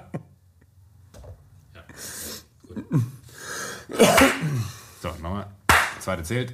Äh, so, nee, aber bei, tatsächlich, ähm, wir haben gerade eine Kleinigkeit gegessen, kann ich mal ganz kurz äh, sagen. Wir hatten, hatten dann die Mikros ausgemacht äh, und hatten gerade darüber gesprochen, warum ich das hier überhaupt mache. Aber, aber ich finde, das, das Faszinierende ist halt ernsthaft, so die, dieses Welten anzapfen können. Weißt du, das ist so, so wann. Also, war- warst du schon mal bei einem Pod- Podcast zu Gast? Nee, nee, mm, mm. erstes Mal. Erstes Mal, so, Ja. oh, ist ja auch schön. Oder? Also ich war natürlich schon im Radio und so, aber Podcast habe ich noch nicht gemacht. Und es ist ja auch das, das Verrückte, ne? guck mal, wenn man jetzt, äh, sagen wir, den Namen googelt, Ja. wird in Zukunft vielleicht auch ein Hit auf diesen äh, Podcast ausgestoßen werden. Ne, Erstmal kommt mein Namensvetter, der Komiker Ja, stimmt, okay. aus Köln. aus, aus Köln. Äh, Das muss man vielleicht auch dann klarstellen in, in der Beschreibung, das ist meine Aufgabe. Aber das heißt, äh, man gibt den Menschen sogar die Wahl, du kannst dir was anhören zu, zu Johann König oder du kannst dir was durchlesen zu Johann König. Und ich glaube, dass so dieses Medium halt geil ist, weil wer fährt nicht morgens zur Arbeit eine Stunde äh, in Großstädten oder auch irgendwie auf dem Land in eine Stadt rein und hat Bock, sich irgendwas anzuhören, was er im Zweifel interessant findet. Und auch im Zweifel, glaube ich, du kannst halt mit, mit, mit so einem Gespräch hier äh, Leuten andere Menschen, die, die ich interessant finde, nahebringen. Aber es liegt komplett in deren Hand, ob die das irgendwie konsumieren wollen oder nicht. Und was ich eben auch schon zu dir meinte, als die Mikros aus waren, wenn einer nach zwei Minuten ausmacht, dann macht er nach zwei Minuten Genau, aus. ist auch gut. Ja, und ja. Äh, vielleicht ist aber auch so, dass ich denke, oh, das war aber ein ganz gutes Gespräch. Wen hat der denn sonst noch so ge getroffen? ja. Ey, so what? Das, aber ich mache einfach Ja, wahnsinnig so wie bei mir, als ich dabei ähm, Kai Jakob gehört habe und dann dich gehört habe. Ich finde Podcasts anhören super. Ja, weil es ist auch so, so, so, so Ich habe auch Robert Habeck neulich gehört, Ja. weil ich den äh, Ja. kennenlernen wollte und wissen wollte, wie, wie tickt der? genau. Ja. Und fand das interessant, der, der erzählt, dass er zu den Grünen gekommen ist äh, über einen Fahrradweg. Äh, Was? Ja, er, und er hatte irgendwie, der hat auf dem Land gewohnt und die Kinder sind irgendwie immer an der Bundesstraße entlang gefahren und dann hat er gesagt, er braucht, es braucht einen Fahrradweg und dann ist er in die, ähm, äh, wie nennt sich das, ähm, äh, Dorfratsversammlung der Grünen gegangen und da hatte, war gerade der Vorstand zurückgetreten wegen Jugoslawienkrieg, glaube ich, oder sowas war das. Ähm, und, und er hatte eben dieses Anliegen in der Tasche, äh, dass es dort einen Fahrradweg gibt. Und dann fragt dann der Christopher Arment, glaube ich, der den Podcast gemacht hat, ja, gibt's denn den Fahrradweg jetzt? Und den gibt's immer noch nicht. Und er ist mit so einer Nonchalance da drüber gegangen, wo ich irgendwie dachte, hey, also du bist mit einem Ziel angetreten von einem Fahrradweg und jetzt äh, bist du Bundesparteivorsitzender, also mit der Baerbock zusammen, aber trotzdem den Fahrradweg gibt's immer noch nicht. Ähm, Das sagt sehr viel über deinen Exekutionswillen. ja, eigentlich schon. Ach, ne? scheiße, ja. Nee, nicht so gut. Hätte man vielleicht nicht erzählen sollen, die Geschichte. Sollte man noch mal darüber nachdenken, wie man sich da in so einer Story auch positioniert vielleicht. Ja, ja. Ja, aber ich, ich finde generell, dir, dir liegt einfach äh, mit diesem Medium, du kannst ja wirklich jeden Namen eingeben und du mittlerweile findest du zu den meisten irgendwie einen Podcast und äh, hast dann irgendwie die Gelegenheit, die auch anzuhören. Und ich finde es einfach interessant, so, so fremde Welten anzuzapfen, die halt nichts mit der eigenen zu tun haben. Genau. Ähm, um, also, um das mal so ein bisschen zu erzählen, was ich mache. Ja, so war es gar nicht gemeint. Das, das, das, will ich, das will ich nicht wissen. Ich finde, wir, wir plaudern irgendwie ganz gut. Äh, nee, aber beziehungsweise, weißt du, was ich interessant finden würde? Was glaubst du denn, was ich mache? Du bist Galerist. Genau. Ja. Und was macht man da? Da hängt man Bilder von Künstlern in einen Raum und hofft, dass Leute reinkommen und bereit sind, das Geld dafür zu bezahlen, was man äh, mit dem Künstler besprochen hat. Weil es ist ja so, wir hatten ja schon so ein bisschen so Begegnung, dass du mir immer mal wieder Sachen geschickt hast und gesagt hast, hier, guck mal, das finde ich gut. Äh, äh, kann man das kaufen? Sollte Ja, man das aber- ja, kaufen? ja, erzähl, und, und da merkte man dann sofort, okay, da ist äh, grundsätzlich eigentlich ähm, die Begeisterung da. Achso, Hopfen und Malz verloren. Nee, nee, überhaupt nicht. Nee, aber ich finde es eben total interessant. Da ist, da ist quasi dann der, der Wille ist da, das Interesse ist auch da, aber es gibt eine Unsicherheit, ähm, äh, ob, und das nötige Geld ist auch da, aber es gibt eine Unsicherheit, ob man, äh, ob man das machen soll ähm, oder kann oder ob das jetzt äh, eine richtige Sache ist oder nicht. Und das ist sozusagen, darin sehe ich meine Aufgabe. Äh, da die, Die Leute zu beraten. die Leute, die Leute zu beraten oder aber auch quasi zu ein Angebot zu machen und eine, ich bin ja total für Transparenz und versuche quasi eine eine Niedrigschwelligkeit äh, auch zu leben und zu, also, A, Also, weil es mir... Niedrigschwelligkeit meinst du preislich, also dass man Nee, die, oder, oder, nee, nee, preislich nicht unbedingt, aber eher quasi, nee, dass man einfach, dass es Ah, okay, das ist nicht so so eine dass man sich trauen kann Ja, zu okay, fragen ja. und und das ist nicht diese komische falsche he, die hehre Kunst und der äh, was tu welche Etiketten gibt's was darf man was Ja, darf man nicht ähm, äh, Aber ist das vielleicht auch so ein bisschen dein, das Geheimnis deines Erfolges, weil du halt einfach so ein bisschen unbedarfter daran gehst und selber auch sagst, so, ey, ganz ehrlich, irgendwann hatte ich auch mal keine Ahnung davon. Ja, das, ich komme ja aus einer Familie, die viel mit Kunst zu tun. Ich bin ja quasi in die Kunst reingeboren und habe dadurch natürlich auch das Privileg, dass alles, ähm, wobei den Kunstmarkt kannte ich nicht. Ja, Also ich hatte keine Ahnung davon, wie man eine Galerie macht. Aber nee, ich find's einfach auch blöd, wenn, wenn, wenn ähm, ich merke einfach, dass auch hier so in dieser ganzen Start-up-Szene in Berlin, äh, ich verstehe auch, wenn, wenn man normalerweise äh, äh, den ganzen Tag sagt, wo es lang geht und weiß, wie man äh, Entscheidungen trifft und äh, weiß, wie irgendwelche Sachen funktionieren, erlebe ich oft eine Unsicherheit bei, bei vielen, dass die sagen, da trauen sie sich dann nicht so richtig äh, hin, weil dann wissen sie nicht, dürfen sie dieses oder jenes fragen, ähm, weil man man man man ähm, immer wenn man fragt, äh, riskiert man ja sich zu blamieren und seine Unkenntnis sozusagen zum Ausdruck zu bringen, was ich aber überhaupt gar kein Problem finde, äh, weil ich weiß ja auch ganz vieles nicht in irgendwelchen anderen Branchen und Bereichen. Ähm, was mich zum Beispiel, äh, ich will jetzt keine Promo machen, aber was mich zum Beispiel auch zu diesem äh, Buch gebracht hat, Ja. oder wir haben auch, machen auch ein Magazin, Ja. weil ich finde das total hochinteressant, immer in so unterschiedliche Bereiche einzutauchen, ähm, weil man dann lernt, wie ähm, irgendwelche anderen Mechanismen, wenn man wir Voll. machen Klamotten, wie das dann funktioniert mit dem äh, mit dem mit dem Händler, mit diesem Faktor. Ich habe es immer noch nicht verstanden. Mal 2,3 oder irgendwie 2,7. so, oder 2,7 2,7. Du, woher weißt du es? Ich habe mal Klamotten gemacht. Ah, okay. Mit dem Schweighöfer zusammen waren wir quasi, haben wir den deutschen American Apparel gegründet, German Garment. Ach doch, das habe ich mitgekriegt. Ah, wirklich? Ja, ja, doch. Wirklich? Das hast du ja, mitgekriegt? Doch, ich habe das mitgekriegt, weil du, da warst du bei irgendjemandem zu Gast äh, und hast irgendwie, äh, wurdest irgendwie, hast Schelte bekommen, dass das nicht geklappt hätte. Ich weiß nicht, ob das Böhmermann war oder so. Irgendwann hatte ich versucht zu provozieren. Das kann sein. Oder, die, oder die, die Leute vom Zeit-Podcast kann auch sein. Und haben irgendwie gesagt, ja, das ist doch, ähm, dass es so gescheitert sei. Ja, aber, aber finde ich persönlich null schlimm. Ne? Also es ist so, wir, wir haben es versucht, es hat nicht funktioniert. Ja, das ist ja aber auch eine Kultur, die hier in Deutschland total nervt. Das, ähm, das, man ist ja in Amerika so super. Äh, ich meine, da ist es ja fast so, dass du, wenn du nicht mal gescheitert bist, dass, dass, dass du eigentlich keine, Hm. kein Potenzial hast, was auch wiederum Quatsch ist. Aber es ist zum Beispiel das mit diesem, mit diesem, mit dieser Faktor. mit diesem Faktor, das ist ja äh, nicht machbar. Also, also du kannst, ähm, wenn du nicht einen starken Eigenvertrieb hast, kriegst du das ja mit diesen Faktoren äh, kaum hin, Ja. Ähm, weil du musst so günstig an den Handel abgeben, dass der noch eine Marge machen kann. Genau. Das ist eigentlich gar nicht. Für dich total interessant. Also der Handel hat was davon, nämlich den 2,7-fachen Preis. Ne? Die, du, du verkaufst ja an die. Wenn du sagst, du verkaufst für, für 10 Euro an die, dann verkaufen die für 27 Euro. Ja, für die ist es natürlich immer noch äh, auch, glaube ich, nicht leicht. Weil Nee, aber es ist natürlich, wenn, wenn du so. weißt, genau, aber wenn, wenn du weißt, also das war unser großes Problem, weil wir haben in Deutschland nur produziert. Ähm, und irgendwann haben wir sogar den Gedanken, wo wir gesagt haben, wir können ja jetzt irgendwie nach Europa gehen, ist ja auch nicht so schlimm. Ja. Wo wir gesagt haben, ja, aber dann verwässern wir alles, was wir irgendwie mal so als Grundmanifest für dieses Ding aufgesetzt haben. Ähm, und es ist schon bizarr, wenn du halt weißt, keine Ahnung, uns kostet das T-Shirt in der Produktion, wir haben jetzt nicht riesige Stückzahlen gemacht, 14 Euro. Ja. Dann kannst du mal 2, also wenn wir einfach nur für uns kostet das 14, 14 Euro netto, ne? So, Ja. und dann musst du ja noch deinen Markup draufschlagen, dass Ja. du irgendwie Geld damit verdienst. Genau. Und dann muss der Händler noch 2,7 draufschlagen und dann bist du eine No-Name-Brand, Ja, die kein Schwein kennt, die kein Marketing hat und weiß nicht was, dann stellst du halt fest, es funktioniert nicht. Aber äh, ich finde es genauso so, so spannend, dass man einfach äh, immer wieder, und deswegen bin ich wahrscheinlich auch selber, ich mache ja noch tausend andere Sachen, äh, und jetzt gar nicht, weil ich von mir reden will, weil mich interessiert deine Welt viel mehr. Aber das Faszinierende ist ja immer genau das, was du gerade gesagt hast. Man kann noch mal irgendwo anders reinschnuppern und hat auch noch mal eine Abwechslung zu dem, was man eh macht. Genau. Was, was, was, du bist aber, sag mal, Focus of Failure mäßig nur bei dem Fokus Kunst, ja. Ja, nee, ich mache total, ich mache total viel. Ich mache total viel. Und Das hat immer alles mit Kunst zu tun, aber ich mache total viel ähm, Sachen, die sich daraus entwickeln.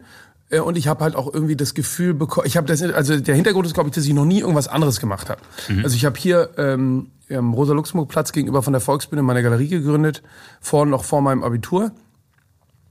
Was ziemlich absurd war, vor allem vor dem Hintergrund, dass ich kaum was sehen konnte, weil ich einen Explosionsunfall hatte, als ich klein war. Ich war äh, elf oder zwölf und habe mit Sprengstoff gespielt und dann ist mir in der Hand ähm, sind so Startschusspistolen, Kügelchen explodiert und ins Gesicht und in die Augen geflogen. Und dann war eben auf einmal sozusagen das normale Kindheitsumfeld vorbei. Und äh, so mal jetzt im Schnelldurchlauf war es eben so, dann bin ich in die Blindenschule gekommen ähm, und wir sind aber, also ich habe noch drei Halbgeschwister. Äh, unser, unser Vater ist ein, meine Mutter ist äh, Illustratorin und Schauspielerin gewesen und unser Vater ist ähm, äh, Kurator. Äh, oder damals gab es den Begriff Kurator noch gar nicht, sondern Ausstellungsmacher. Ja.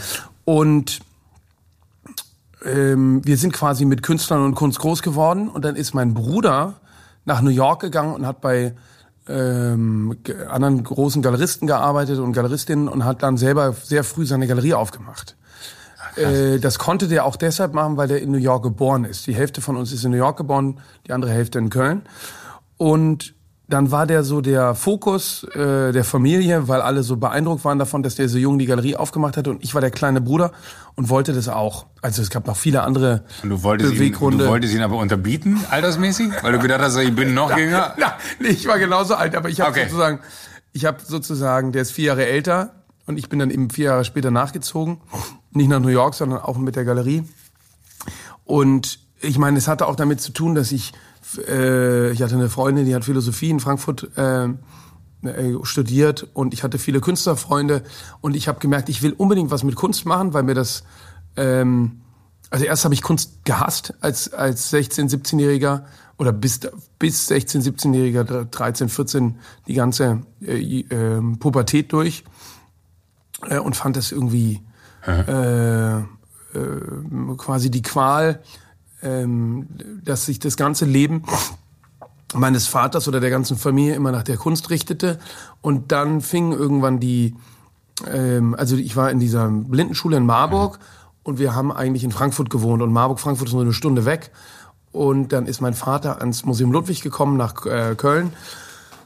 Und dadurch hatte ich, ich hatte aber immer mit dieser Städelschule, das ist so eine ähm, Ak- Kunstakademie, die kleinste Kunstakademie in Deutschland. Ähm, und die haben auch die besten Partys gefeiert und da war irgendwie am meisten los. ähm, und dann hatte ich da eine Beziehung hin und kannte Leute. Und ähm, mein Vater war aber nicht mehr da. Also der war omnipräsent, Ah, Ja. aber er war nicht mehr, saß da nicht mehr die ganze Zeit Ja. im Büro rum. Und dann habe ich gemerkt, ich will unbedingt in diesem Bereich arbeiten. Äh, Wirklich? Ja. Weil das so eine Freiheit... Aber war das für dich selber dann in dem Moment so krass überraschend, weil du jetzt eigentlich so krass gehasst hast davor? Ja, es war, es war, äh, es war vor allem deshalb überraschend, weil es sehr schwierig äh, umzusetzen war, weil ich eben kaum was sehen konnte. Ja. Und es ist zwar ähm, im Englischen heißt es Visual Art, also es ist sozusagen eigentlich die darstellende, nee, darstellende Kunst ist, äh, ist es die bildende Kunst. Und ähm, und dann bin ich eigentlich eher wirklich fast zur Not zu einer Galerie gekommen, weil das war das Einzige, was ich sofort machen konnte. Also wo ich nicht ähm, die Aufforderung von irgendjemand anderem gebraucht habe, der sagt, ähm, äh, als Kurator brauchst du ja jemanden, der dir den Auftrag gibt. Und das Einzige, was noch gegangen wäre, wäre Künstler. Das, Künstler, das, heißt- das heißt aber zum, zum Verständnis für mich, wenn, wenn du sagst, als Kurator brauchst du jemanden, der dir den Auftrag gibt, äh, da ist irgendeine Institution oder irgendeine Person oder, oder wer, wer macht das dann? Ja, es gibt natürlich auch so selbstgemachte Non, also das habe ich eben auch gemacht in Frankfurt mit anderen zusammen. Da haben wir so eine, Art, das nennt sich Offspace. Offspace heißt ähm, ja außerhalb, sage ich mal, der kommerziellen äh, Dynamik. Also äh, ein, ein, ein äh, Autoren, wie ein Autorenkino, wie ein Autorenraum. Also selbstbetriebene Galerie ohne, ohne Verkaufsabsicht. Das habe ich dann mit einem Kollektiv zusammen, mit eben so ehemaligen Studenten und noch aktiven Studenten da von der Städelschule oder der HFG in Offenbach, haben wir das gemacht. Das hieß Lola Montes, da war ich so, aber auch das fünfte Rad am Wagen. Ähm, ich mein, mein, mein Cousin hat so eine Farben, Firma und der- mein Beitrag war, dass ich Farbe organisieren konnte, womit man, womit man Also mit anderen Worten, die haben dich ausgenutzt. Nee, nee, nein, nein, haben sie nicht. Nee, es war für mich wahnsinnig wichtig. Äh, Wir haben eine Bar betrieben und mit dem Bierverkauf quasi die Ausstellung finanziert. Geil. Das war nur so, dass die, dass die Logik an solchen ähm, Offspacen oft die ist, dass man sich untereinander ausstellt. Also das war dann sozusagen so, Ah, okay. dass dann die, die es gemacht haben, haben erstmal selber ausgestellt und dann wurden die Freunde ausgestellt und dann hat man sich wieder selber ausgestellt. Und es war auch so, wenn man mal jemand anderen ausgestellt hat, nicht aus diesem Zyk Zyklus, dann kamen auch keine, um Bier zu kaufen. Also somit war sozusagen die, somit war die, äh, der, der, der, ges- der geschlossene Kreislauf gestört und die sofort das Projekt in Gefahr. Und dann habe ich irgendwie gemerkt, ich muss, äh, Das klingt aber mega, muss ich dir ehrlich sagen, weil man immer so das Gefühl hat, ne, man muss abliefern. Also du, du hast ja eigentlich immer die Situation gehabt, du, du musst dafür sorgen, dass was passiert, weil sonst ist das Ding kaputt. Ja, genau. Und das war natürlich auch so, darüber hatte man dann, äh, das war ja auch so eine Strategie hier in Berlin. Äh, der, der Conny hat das ja auch immer gemacht, dann haben sie angeblich, dann war das im Scala, also irgendwelchen Clubs damals in Berlin, haben sie immer behauptet, das wäre die Eröffnung. Und haben irgendeinen Scheiß an die Wand getaped. Und haben gesagt, ja, das ist hier die Eröffnung, weil wenn man natürlich eine Eröffnung feiert, dann ist das vom Ordnungsamt nicht so streng mit dem Bier. Ähm, wirklich? ja, ja, ja klar, weil wenn du sozusagen von der Stadt ist Kultur gewollt und wenn du einen Ausstellungsraum hast, kannst du darüber so ein bisschen die Grauzone ausloten. Ähm, hier damals gab es so ein, auf der Schönhauser, das hieß glaube ich Apartment oder so. Ähm, da gab es dann auch immer einen, so einen Alibi-Künstler, der daherhalten musste, damit man ähm, eine ungenehmigte Party feiern konnte. Und in Frankfurt war es eben so, dass ich dann immer gemerkt habe, ich will äh, was anderes machen und ähm, das irgendwie ein bisschen international oder ein bisschen professioneller angehen. Die andere Möglichkeit, die ich gehabt äh, hatte, war äh, Künstler zu sein und das habe ich mich schlichtweg nicht getraut äh, und hatte auch nicht ähm, die, den Mut und das ist einem Künstler zu sein, musst du richtig langen Atem haben und äh, bereit sein, ähm, äh, weiß ich nicht, lange an etwas zu, also du musst dich ja erstmal als Künstler selber finden ähm, und da musst du hart dran arbeiten, um dein eigenes, äh, dein eigenes Schaffen irgendwie zu verstehen und dann, wenn du das überhaupt schaffst, dann musst du das auch noch so weit bringen, äh, dass Leute sich damit beschäftigen wollen. Ähm, und das ist ja echt ein langer Weg. Da habe ich auch wirklich wahnsinnig viel Respekt vor, vor äh, weil du musst ja auch erstmal äh, ähm, das durchziehen, auch wenn nicht sofort der Erfolg kommt. Und dann kannst du eigentlich auch nicht so reagieren. Ja, also quasi, äh, wenn du merkst, du kochst dies oder das und dann merkst du, okay, das ist eher gefragt, dann kannst Ja. du umstellen oder Ja. irgendwie, äh, ich, ich würde sogar mal unterstellen, selbst im Showbusiness oder selbst bei mir im, mit der Galerie, äh, ich mache auch nur, was ich gut finde, aber auch in dem Rahmen kann ich irgendwie reagieren. Als Künstler machst du das, was du machst. Ähm, und das musst du machen, ob das Leute gut finden oder nicht. Da Also ein bisschen wie eine Musik wahrscheinlich. Ne? Also, so- Bis- genau, bisschen ein der bisschen, weil es glaube ich Ja. Musik ist vielleicht noch oder, oder ich glaube Kunst im Sinne von, dass da was hängt oder eine, eine, irgendein Exponat am Ende dabei rauskommt, wahrscheinlich noch ein bisschen differenzierter, weil es ist äh, bei, bei, bei, bei Musik kann man glaube ich wenigstens noch sagen, der der das was den Weg ins Gehirn oder übers Gehör den Weg zum Gehirn findet, äh, triggert irgendwas oder nicht. Ich glaube bei bei Kunst im Sinne von, dass da was an die Wand gehangen wird oder irgendwas vor dir steht, ist wahrscheinlich noch viel, viel abstrakter, oder? Weil, weil ich bin zum Beispiel jemand, alles, was ich dir geschickt habe, hat mich im ersten Moment, ist es mir ins Gesicht gesprungen, fand es entweder witzig oder fand es ästhetisch. Das Ja. sind die einzigen beiden Dinge, die für mich relevant sind, wenn, wenn ich über, nicht, dass ich jetzt irgendwie über, über Kunst äh, viel nachdenke, aber wo ich mir immer denke, so, ach geil, das finde ich interessant, weil das finde ich lustig, das finde ich interessant, weil das finde ich schön. Genau, das ist ja auch, reicht ja auch. Vollkommen, aber Ja. das ist also bei, Musik kann ich sagen, das versetzt mich in diese und jene Lage, das erinnert mich an diesen oder jenen Moment, also das sind ja nochmal viele andere Ebenen, die da vielleicht nochmal mitspielen. Ah, das würde, dir- würde dir aber auch passieren, wenn du dich äh, stärker mit Kunst bef- äh, beschäftigen würde. Ich habe habe dir mal die, die, dieses, wo, wobei es stimmt nicht ganz, weil ich habe dir dieses eine, was ich dir geschickt habe, äh, die, dieses Buchcover Genau. da, ne, ähm, da gibt's einen Moment, da war ich mal in, in den Staaten und habe das erste Werk von dem Künstler gesehen, was Ja. mich quasi in dem Moment so amüsiert hat, dass ich dachte, ach wie geil. Und wann immer ich jetzt was von dem sehe, fühle ich mich an diesem Moment, stimmt, hast du recht, Ja. fühle ich mich an diesen Moment erinnert, wie ich das allererste Mal was von dem gesehen habe. Genau. Also das ist zum Beispiel bei mir so. Äh, ähm, ist mir auch im Zusammenhang mit diesem Buch klar geworden. äh, wir sind in, ich bin in Köln geboren und groß geworden und dann hat mein Vater irgendwann diese Berufung nach Frankfurt bekommen als Direktor der Städelschule und hat dann dann einen Kunstraum gegründet, also so eine Kunsthalle. Und ich wusste sozusagen, okay, wir ziehen nach Frankfurt und äh, wir hatten zu Hause ein Bild hängen von einem äh, Maler, der ist Jörg Immendorf, äh, ziemlich relativ bekannt, der war auch so äh, ähm, Lebemann. Lebemann, genau, und hatte nichts gegen die Öffentlichkeit. Und, und, und hat die auch quasi so ein bisschen gesucht. Und der hat so Studentenproteste gemalt. Sehr ein politischer Künstler gewesen. Und der hat so Studentenproteste gemalt. Köln, Düsseldorf, Frankfurt und noch irgendeins. Und auf diesem Frankfurt-Bild war, das, war der Eschersheimer Turm drauf, mit so Mao Zedong-Plakaten umringt und so einer Studentenaufmarsch äh, drumherum. Und ich hatte dieses Bild, von, das einzige Bild, das ich von Frankfurt kannte, war dieses Bild. Ah, krass. Und, und so war es dann, ähm, und so gibt es das ganz viel. Also, dass ganz viele, Ah, okay, ja, äh, verstehe. ähm, äh, dass wenn man irgendwas sagt, äh, äh, Triggert das bei triggert das bei mir irgendwelche Kunstwerke, die ich, äh, mit denen ich als kleines Kind irgendwie äh, zu tun hatte. Und, ähm, und ich glaube, so ist es, ähm, wie wenn wir jetzt über, weiß ich nicht, ähm, äh, Rhythm is a Dancer reden, äh, weiß sofort hier, also Ja. das sind wie so, äh, und, und ich glaube, und das ist etwas, woran ich arbeite, dass die Kunst auch diese Bedeutung in all unserem Leben bekommt.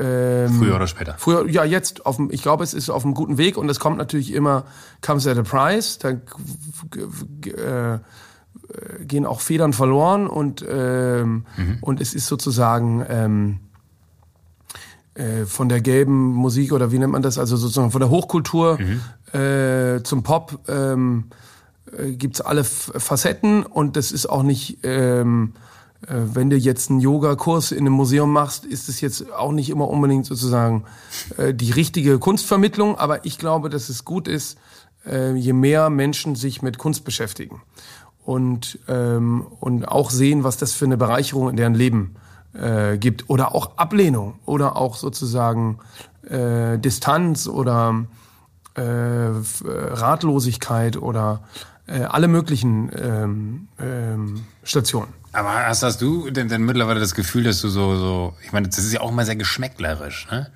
Wenn, wenn du jetzt zum Beispiel dir was in deine Galerie hängst, gefällt das in erster Linie dann dir und das ist die- die Voraussetzung oder sagst du, ah nee, ich glaube, das gefällt vielen oder das würde die und die Klientel ansprechen, die bei mir ist. Ich stelle mir das wahnsinnig schwer vor, so Entscheidungen zu fällen, weil es ja auch so eine unglaublich große Auswahl gibt an Möglichkeiten. Nee, es war so zum Beispiel am, am Anfang der Galerie, die ich hier äh, da am Rosa-Luxemburg-Platz hatte, war es so, dass ich eben total viele Ra Ratschläge immer von meinem Onkel und meinem Vater und anderen bekommen habe, die sagten, mach bloß nicht so groß, nicht teuer, äh, kleine Formate, keine Produktionskosten. Und das hat überhaupt nicht funktioniert. Und dann hatte ein ähm, Künstler eine Idee, mit dem ich sehr eng war, der mich auch äh, ähm, sozusagen äh, bestärkt hat darin, diese Galerie überhaupt zu machen, obwohl ich so schlecht sehen konnte. Jeppe Hein heißt er, mit dem arbeite ich heute auch noch zusammen. Das war mein Trauzeuge und ähm, mein, mein Freund. bester Freund, genau. Und der hatte die Idee von einer Kugel, ähm, von einer Metallkugel, die im Raum liegt. Das ist so ein kleiner 50 Quadratmeter Ladenlokal. Und das ist so eine, ähm, sieht aus wie so eine Abrissbirne, äh, wie in einem Comic sozusagen, aber rund ohne Schnur, liegt auf dem Boden und ist von innen mit einem Motor betrieben. Und wenn du den als Betra Besucher den Raum betrittst, fängt diese Kugel an zu rollen und du weißt nicht genau, rollt sie von dir weg auf dich zu, hin und her.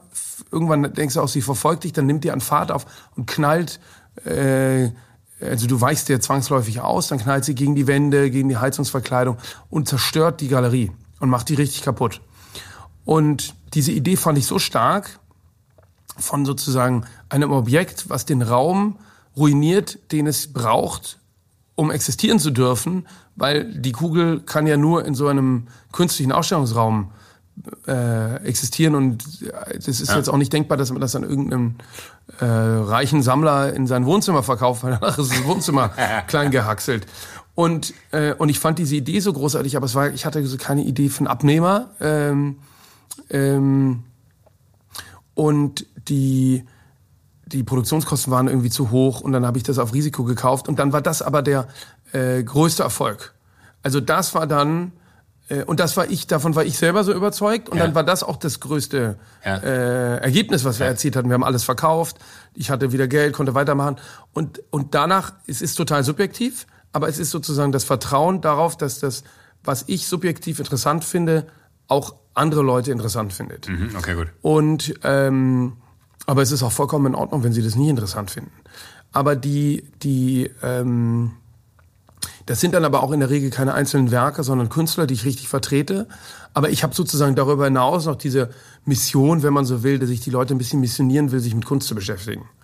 Äh, ohne das Gefühl zu haben, sie müssten sich so unheimlich intensiv davor mit beschäftigt haben. Und das versuche ich durch, ähm, äh, ich weiß nicht, ein, ein super Coup war zum Beispiel, dass äh, wir, wir hatten jungen Huren bei uns in der Galerie spielen und dann äh, meinten lauter Sammler zu mir, das wäre jetzt die einzige Galerie, wo ihre Kinder mitgenommen werden wollen. Ach, okay, gut. Ja, also weil es sozusagen ähm, und ähm, aber auch, weiß ich nicht, diese Souvenirs und alles Mögliche. Aber, Aber wie, wie ist denn, Entschuldigung, wenn ich unterbreche, aber, aber wie, wie ist denn das, wenn, wenn Young, Young Horn dann da auftritt? Ich meine, das wird ja für die Eltern wahrscheinlich eher verstörend sein, oder nicht? Musikalisch. Mm. nee, das war Love Hotel Band. Ah, okay. Also das war mit dem, das Ah, war mit okay, dem okay. Love Hotel Band Projekt. Okay, Ich dachte, wenn er dann da, äh, keine Ahnung, okay, cool bevor. Nee, und die sind aber auch, äh, die sind aber auch ähm, künstlerisch so offen die Eltern. Ja, ja, das die, ist, das die, ist eine andere. Ja, und das Ding ist auch, das habe ich auch lange falsch gemacht. Ich habe dann lange versucht, mich sozusagen meinem Kundenkreis äh, gegenüber anzupassen. Ah, okay. Und dann äh, Sachen vermieden und so. Äh, und das ist irgendwie Quatsch. Also ich mache das, was ich gut finde. Und, ähm, und ich halte es auch aus, wenn sozusagen die das mal nicht gut finden oder nicht. Man muss natürlich immer aufpassen, dass die Kunst ihren Platz behält ähm, und irgendwie frei genug steht und nicht ähm, ähm, äh, zur Kulisse verkommt oder so. Aber ähm, also mein, mein, mein Schwerpunkt und mein Anspruch ist, hochklassige, erstklassige Ausstellungen zu machen. Ähm, aber die, die, die Motivation dafür ist jetzt nicht äh, unmittelbar der direkte Abverkauf aus der Ausstellung, sondern dass es tolle Ausstellungen sind. Gar nicht so wichtig, ob das jetzt verkäuflich ist oder nicht, ist, weil wenn es eine gute Ausstellung ist, dann verkaufe ich auch andere Sachen. Also wir leben schon total vom Verkauf und machen das auch sehr erfolgreich hier in Berlin und aber auch global, also auf Kunstmessen. Ähm, also ein Szenario ist zum Beispiel, ein Künstler produziert was für eine Ausstellung, dann verkauft man ein paar Sachen aus der Ausstellung und dann gehen von Werke aus dieser Ausstellung dann auf Reise nach Miami, äh, zur Art Basel Miami Beach, nach Hongkong, Shanghai. Äh, ach, das ist ähm, Aber das ist ja dann schon, das ist, äh, da bist du dann auch selber mit dabei oder hast du dann so Partnergalerien, wo du das hingibst und sagst, hier, der ist ein Künstler, den habe ich, super Zeug, nimm mal. Das habe ich auch. Es gibt Partnergalerien, mit denen ich zusammenarbeite. Manchmal arbeiten die Galerien dann über mich mit dem Künstler. Oder ich arbeite mit den Künstlern, oder, oder sie arbeiten auch direkt mit dem Künstler. Ähm, ähm, manchmal freundschaftlicher, manchmal weniger äh, freundschaftlich. Ähm, dann ist es aber so, dass, das nennt man dann Consign, dass ich denen dann diese Werke consigne. Äh, manchmal sind die sehr aufwendig in der Produktion, also haben die ähm, äh, eben hohe Herstellungskosten. Dann ist es aber auch so, dass wir zum Beispiel eben diese Werke, ähm, ich zum Leidwesen meines Teams und der Künstler will ich immer mit dem Seeschiff äh, Schiff, äh, transportieren, äh, weil das auch einfach günstiger ist. Ähm, und ich finde auch manchmal ein bisschen nachhaltiger, wenn, wobei ich weiß nicht, wahrscheinlich in Wirklichkeit nicht. Aber es ist, ähm, wenn man dann in die Kunstmesse in Hongkong zum Beispiel ist im März und da geht dann das Schiff, äh, glaube ich, kurz nach Weihnachten ab. Ah, krass. Okay. Ja, und dann wird das eben alles gepackt und dann in, ähm, in Hongkong in so einem Konvent, in so einem Messegebäude mietet man dann einen Stand und dann inszeniert man dann eine Ausstellung. Ähm, und da ist es dann tatsächlich so, dass man halb hofft, äh, dass einer vorbeikommt, es kauft und es aber auch äh, natürlich steuert. Also da gibt es dann Beziehungen zu Museen und Sammlern. Ähm, Aber ist es nicht auch wahnsinnig äh, schwer, das einem Künstler zu vermitteln, dass sein Werk dann da gefühlt drei Monate auf hoher See ist, um dann eventuell diesen einen Moment zu erzeugen, wo jemand Interesse in Hongkong dafür hat und es sein kann, dass das alles wieder zurückkommt? Ja, das ist aber für den Künstler, das ist, das ist so, wie wenn man jemandem vermittelt, dass er geschminkt werden muss, bevor er ins. Okay. Also das ist sozusagen so, ja, und die Künstler haben da ein hohes Interesse dran. Das ist auch so verrückt. Also da ist was, da haben wir äh, durch diesen besonderen Ort, den wir da haben, wir haben eben eine 60er Jahre Kirche ähm, äh, erwerben können und die mit einem großartigen Architekten Arno Brandlober hier aus Berlin umbauen können. Also- Also für alle, die sich noch nie angeschaut haben, müsst ihr euch angucken, sieht unfassbar aus. Ja, und das ist eben äh, interessant. Also ich glaube, dass das Ganze immer mehr in Richtung, also das erkennen ja jetzt auch die ganzen großen ähm, äh, Luxuskonzerne und so, dass es so ähm, um Erfahrungen geht. Und äh, ohne dass wir das gewusst hätten, ähm, ist der Raum jedes Mal bei jeder Ausstellung eine andere einzigartige Erfahrung.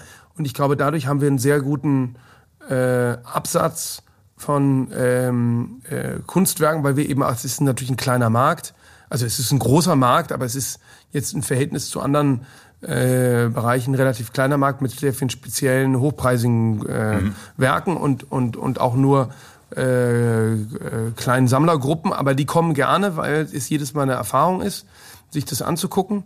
Und ähm, und dann ist es so, dass auf einer Messe ähm, viele fahren auf Messen, aber auch immer immer regionaler. Also früher war es so, da bin ich in Miami gefahren und habe alles, was ich hatte, zurück nach Deutschland verkauft. Äh, Ach krass, wirklich? ja, ja. Und ähm, Das ist ja bizarr. wo man dann immer denkt, ja gut, ähm, ist eigentlich jetzt nicht so die Idee gewesen, aber natürlich lieber, ich habe es verkauft, als ich habe es wieder mitgenommen. Ne? Jetzt kommen die Deutschen aber nicht mehr so gerne nach Miami, weil sich das so abge... Ähm, Ist ja auch so ein bisschen Coachella-mäßig geworden. Genau, gehört. genau. Also, Ich bin, das letzte Mal bin ich über New York geflogen und hinter mir saßen äh, so eine so eine Girl Gang, die irgendwie sich schon einstellten auf vorglühten aufs Feiern und immer vom Festival redeten, The Art Basel Festival. Also wo quasi das es ist eben und es ist für die Messe problematisch, die versuchen dagegen zu steuern. Äh, aber es ist halt einfach auch Miami. Das muss man ja nur aussprechen. Da weiß man sozusagen, was ein Das ist ein neuer Spring Break. Genau, was einen erwartet und ähm, ähm, und jetzt ist es, aber es ist immer noch die wichtigste äh, Kunstmesse für Nord, also für Nord- und Südamerika. Also es ist auch so ein Hub für Südamerika. Und dann ist es eben so, dass man ähm, diese ganzen Messesachen mitmacht, weil man dort äh, in diesen Kojen, die dann aber drei, vier Meter hohe Wände und äh, wir legen jedes Mal einen Lino äh, Linoleumboden und das wird richtig mit viel Aufwand betrieben. Wir haben vorher machen wir 3D-Grafiken und planen das ganz genau, dass das Gelb der Fotografie zum äh, Bild passt und quasi dann die Bronze davor sich nicht sticht mit dem. Also es wird sehr, da habe ich eine äh, tolle ähm, äh, Mitarbeiterin, die quasi nur das macht, die nennen wir immer Chief Curator Art Fair, ähm, weil wir das mit sehr viel Anspruch machen. Ähm, und dann ist es natürlich so, dass man auf dieser Messe ähm, sehen die, die wichtigsten Museumsdirektoren, wichtigsten Kuratoren, äh, wichtigsten Sammlerinnen, alle kommen und äh, gucken sich in zwei Tagen dann diese Messe an. Äh, ähm, und deshalb ist sozusagen ein Bild auf einer Messe äh, wird mehr gesehen als in jeder Ausstellung. Logisch. Ja, und trotzdem ist die Ausstellung unheimlich wichtig. Ähm, ja, es, vielleicht kann man es vergleichen mit Album und Single oder so. Ja, also ähm, ähm, aber es ist eben ein notwendiges äh, Übel, wo man dann ganz schnell ganz viele Leute auf einmal hinbekommt. Aber das heißt, eigentlich ist es ja so ein bisschen, äh, ich finde den Vergleich zur Musikindustrie irgendwie total interessant, weil es so ein bisschen wie, wie eine Welttournee, ne? Also das ist so die, eine erfolgreiche Band geht irgendwann auf Welttournee und zeigt seine, die, die Kunst, die sie quasi geschaffen hat, auf einer Platte der ganzen Welt, einem Live-Publikum. Und so ist es ja für den Künstler eigentlich auch. In dem Moment, wo du zur Art Basel nach äh, Basel oder nach Miami oder auch in Hongkong bist. Ja, es ist ein bisschen eher wie, wie, wie, es ist schon, äh, die Welttournee des Künstlers ist eher die große Einzelausstellung des Künstlers in einem Museum. Ah, okay. Äh, wir sind eher wie die, wie der Label, wie das Label, das sein, sein, ähm, ähm, also wenn Perlon da jetzt quasi seine ganzen Haus- oder weiß nicht, Elektro-Techno-DJs äh, gesammelt vorstellen würde. Oder wenn, ähm, ähm, also es ist schon, ähm, ich finde, es ist zum Beispiel ein Problem, dass die so viele Tickets verkaufen. Also am, die ersten zwei Tage sind äh, VIP-Karten, die kann man sich jetzt auch kaufen, weil auch die haben sozusagen leiden unter, also die Messegesellschaften leiden unter der Disruption des Marktes, wie wir alle. das ist dann äh, sowas wie Artspace oder oder? Nee, die, also die größte ist die äh, Messe Schweiz. Also äh, ähm, Ja, aber ich, ich meine so die Disruption im Sinne von, dass da online irgendwer auftaucht, der das Gleiche macht, was die physisch machen? Nee. Nee, Disruption in dem Sinne, dass zum Beispiel die Messe äh, Gesellschaft Schweiz ist die, ähm, also die Basler Messe war bislang der Ausrichter der Basel World. Basel World war die größte Schmuckmesse der Welt. Und da ist es jetzt so, dass sich ähm, Swatch, äh, die haben ja auch Luxusmarken und so, die sind irgendwann auf den, haben gesagt, wir machen, wir machen diese, das ist ja eine Messe für den ähm, Endverbrauch, also für den, für den Vertrieb. Also da kommt dann der äh, Juwelier aus äh, Bad Duderstadt hin und kauft, äh, gibt eine Order ab für äh, irgendwie die neue Kollektion. Ja. Und viele von denen äh, sagen jetzt, warum machen wir das noch mit dem ähm, äh, mit dem Vertrieb, äh, mit dem Einzelhandelsvertrieb, wieder zurück hier auf unsere 2,7 oder was, ja, ähm, mache ich doch selbst. Äh, ich gebe sowieso so viel Geld im Marketing aus, ähm, um die Marke, also ich habe sozusagen einen Nachfragemarkt, verkaufe ich doch direkt. Und dadurch ist jetzt die, die Messe, ähm, also das ist jetzt meine Kücheninterpretation, ja, aber die Messe hat eben jetzt dann keine, äh, die, die, die Basel World stirbt, das ist glaube ich jetzt so gut wie vorbei. Das war deren absolute Cash-Cow. Jetzt haben sie dieses Jahr das erste Mal auf der Art Basel VIP-Tickets verkauft. Normalerweise kriegst du das VIP-Ticket nur, wenn du unter anderem bei mir zum Beispiel guter Kunde bist äh, und ich sage, okay, dir gebe ich einen First Choice heißt es. First Choice heißt, du darfst dir sozusagen als erstes was aussuchen. Du kannst aber vor allen anderen Reihen kannst dir Dinge angucken, die andere erst drei Tage später sehen. Genau. Ja. Und, ähm, und jetzt kann man das eben auch kaufen. Und äh, was jetzt auch kein Weltuntergang ist, weil es ist total teuer.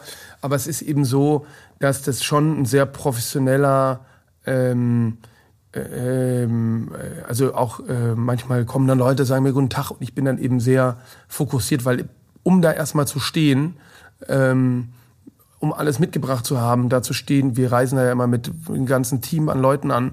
Da gibt man so viel Geld aus. Ähm, und dann will man ja, für, ist es eben sehr anspruchsvoll, weil ich habe ja zwei Kunden. Ich habe ja den Sammler als Kunden oder das Museum. Und, aber mein wichtigster Kunde ist mein Künstler. Und ich will, dass der zufrieden ist und ich will dann auch an gute Leute verkaufen. Gute Leute sind die Leute, die dem Werk ähm, eine Öffentlichkeit bieten oder einen, einen Austausch in der Sammlung mit anderen Werken, wo quasi äh, der Diskurs in der Wahrnehmung ähm, äh, angeregt wird und so. Aber heißt es auch, wenn du sagst, ich verkaufe an einen großen Sammler zum Beispiel, ne? dass du weißt, in dem Moment, wo ich das an einen Sammler verkaufe, das kann ja auch eine private Person sein, ne? das ist ja meistens wahrscheinlich sogar eine private Person, Ja. Äh, dass man sich dann erhofft, dass der wiederum aufgrund seines privaten Netzwerks an anderen Sammlern, das er wahrscheinlich ja hat, weil es ja, äh, sag mal, wenn du selber Kunst sammelst, kannst du ja auch davon ausgehen, dass irgendwer in deinem Umfeld auch ein großes Interesse dafür hegt und das vielleicht auch macht, dass man darüber nochmal so einen Trigger bei jemand anderem setzt und sagt, guck mal hier, das hat er hier beim, beim König auf der Art Basel gekauft, das ist der, äh, keine Ahnung, Anselm, der sie da irgendwie äh, sich verwirklicht hat, guck dir mal das Stück an und dann guckt der beim nächsten Mal bei dir auch dann rein?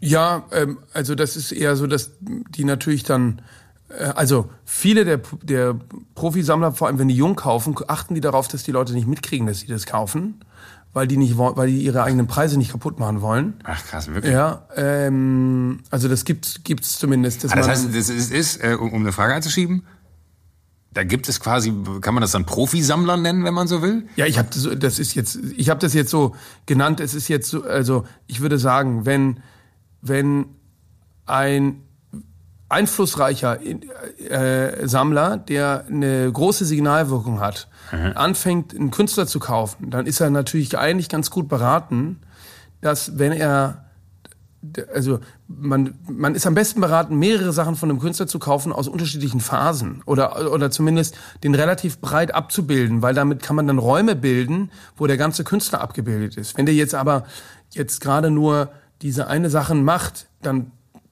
kann ich ja nur das kaufen oder ich gehe zurück, aber ich kann nicht in die Zukunft gehen. Deshalb ist es ganz gut, den vielleicht ein Jahr oder zwei Jahre zu begleiten, um unterschiedliche Ähm, also zum Beispiel jetzt mal als Beispiel der Christian Boros, der hier diesen Bunker betreibt. Ja, ja. Der sammelt eine Künstlerin von mir, Alicia Quade, die ähm, ich jetzt seit mehr, deutlich mehr als zehn Jahren vertrete. Und die ist jetzt zu einem richtigen Superstar. Also ich, das ist jetzt hier so Terminologie, äh, Ja, okay, aber- die jetzt ja so ein aber- bisschen aber in- kunstfremd in- ist, aber die ist jetzt schon eine echte äh, internationale Nummer. Die steht gerade auf dem Metropolitan Museum in New York auf dem Dach mit so riesigen Kugeln, war auf der Venedig Biennale dabei, ähm, wird auch schon in Auktionen teuer gehandelt. Der hat die ganz früh gekauft. Also ich habe die ähm, ähm, äh, noch früher ausgestellt, aber er hat dann gekauft, ähm, sehr früh, auch schon, äh, ich glaube sogar schon zu Studentenzeiten, und hat dann Stück für Stück eben Werke ergänzt. Und dann hat er sie auch prominent bei sich im Bunker gezeigt und dann, das war jetzt alles im Rahmen, aber manchmal kann es so schnell gehen, dass ein Künstler, dass die Nachfrage so groß wird, dass derjenige, der das selber ähm, mit angefangen hat, dann nicht mehr hinterherkommt. Ja, weil der, der internationale Wettbewerb dann so groß wird. Äh, und dann sage manchmal sage ich auch, ich muss auch manchmal zu Leuten sagen, du, es tut mir leid, du hast schon fünf Bilder von der. Äh, ich habe jetzt nur noch das und ich muss irgendwie gucken, dass es weitergeht. Und wir haben uns jetzt äh, Australien zum Ziel gesetzt und damit das Museum da ähm, äh, eine Ausstellung macht und äh, die in der Biennale da in Sydney mitmachen kann oder was weiß ich was, will ich, dass der und der jetzt dieses Bild bekommt, weil der wartet auch schon seit einem Jahr.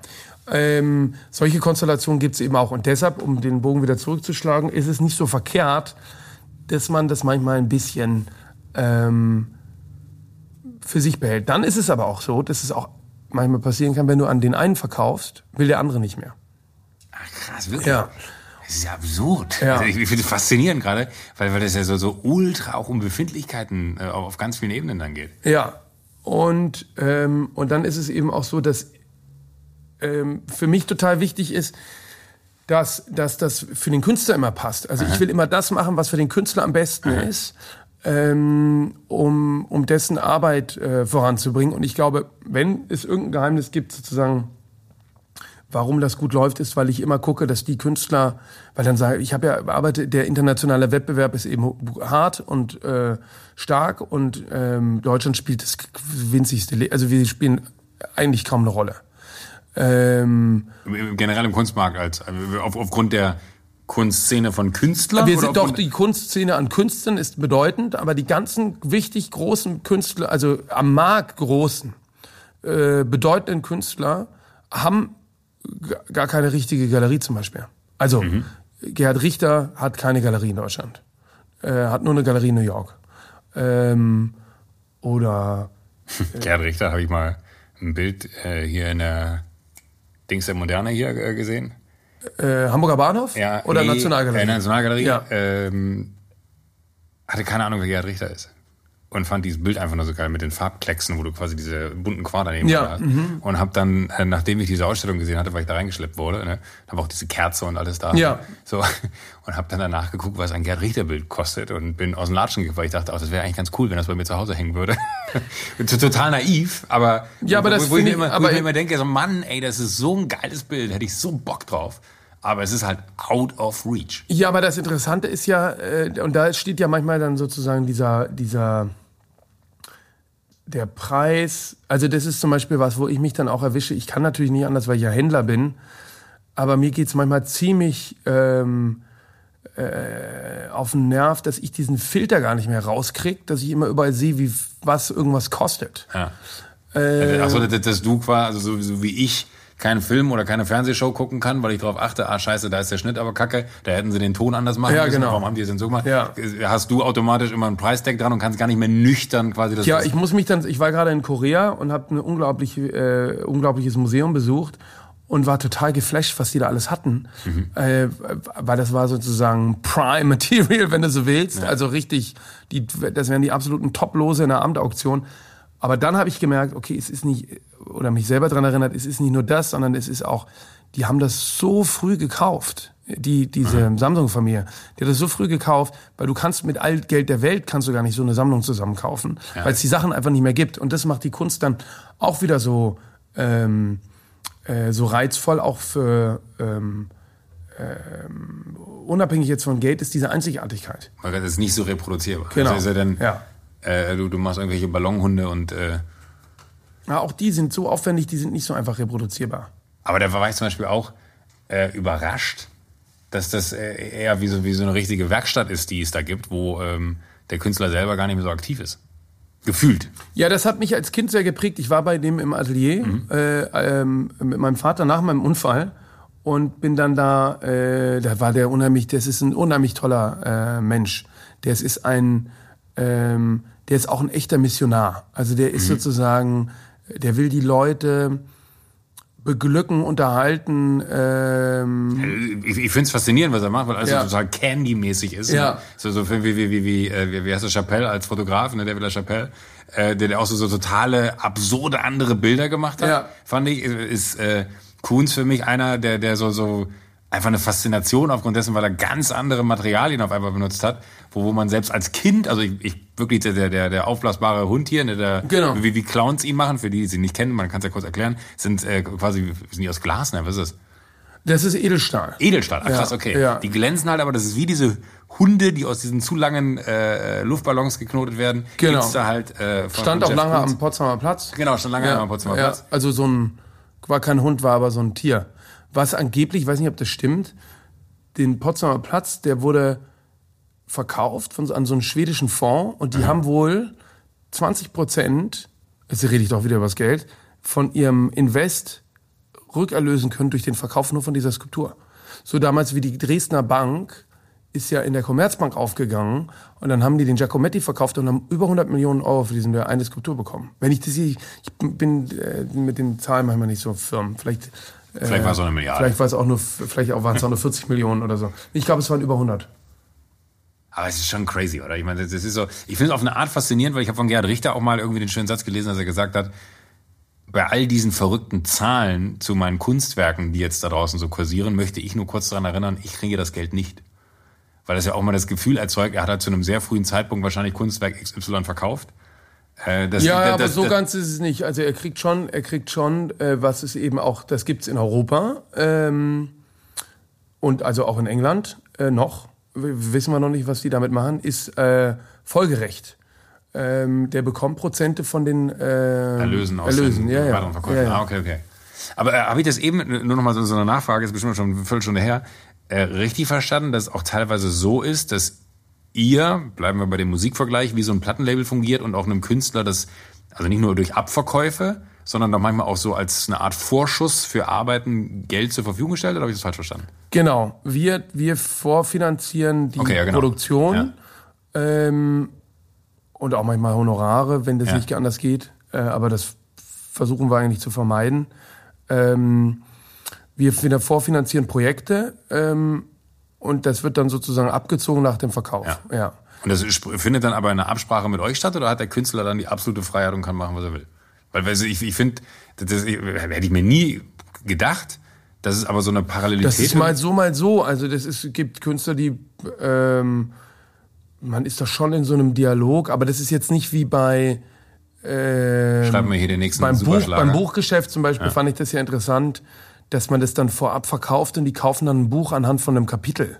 Ja. Ähm, und ähm, ähm, das ist eher so, dass es eine laufende Zusammenarbeit gibt und dann äh, hat der Künstler, äh, ja, das ist aber wirklich, die einen machen einfach, was sie wollen. Ja. Ähm, ist auch eine Typenfrage wahrscheinlich. ja, und, und, und es gibt die einen, die machen immer neue Sachen und interessieren sich dann nicht mehr für das alte Produzierte.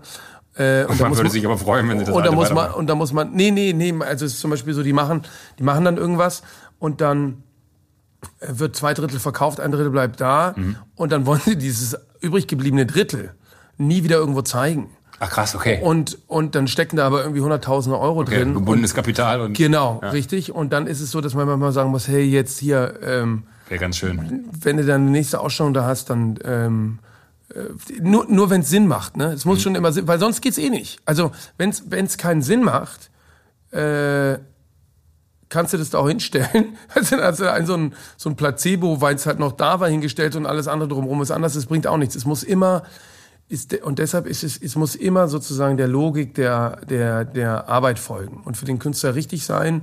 Aber ähm, ähm, es ist aber nicht so, was Mhm. habe ich mal mitgekriegt im Musikbusiness, da werden ja, wird ja alles abgezogen. Da wird ja die Werbung uns zum Teil auch noch mit abgezogen. Ah, okay, ja.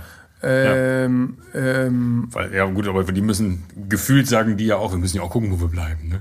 wer? Ja, die, die Labels sagen ja immer so. Nee, das ist, ich finde, das ist alles, da gibt's kein, da gibt's kein, äh, gehört sich nicht. Am Ende ist es ja immer, äh, wenn es für einen okay ist, ist es für einen okay.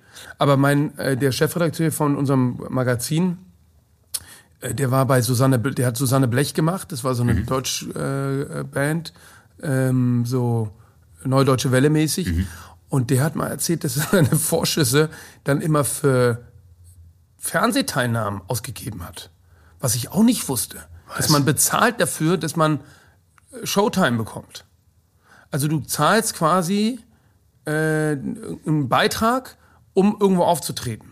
In irgendeiner Fernsehsendung. Also ich kenne so, Bands kommen zu uns meistens immer, äh, ich sage jetzt einfach mal für umsonst, weil sie wollen ja Promo machen, ne? Ja. also als wir Halligalli zum Beispiel noch hatten.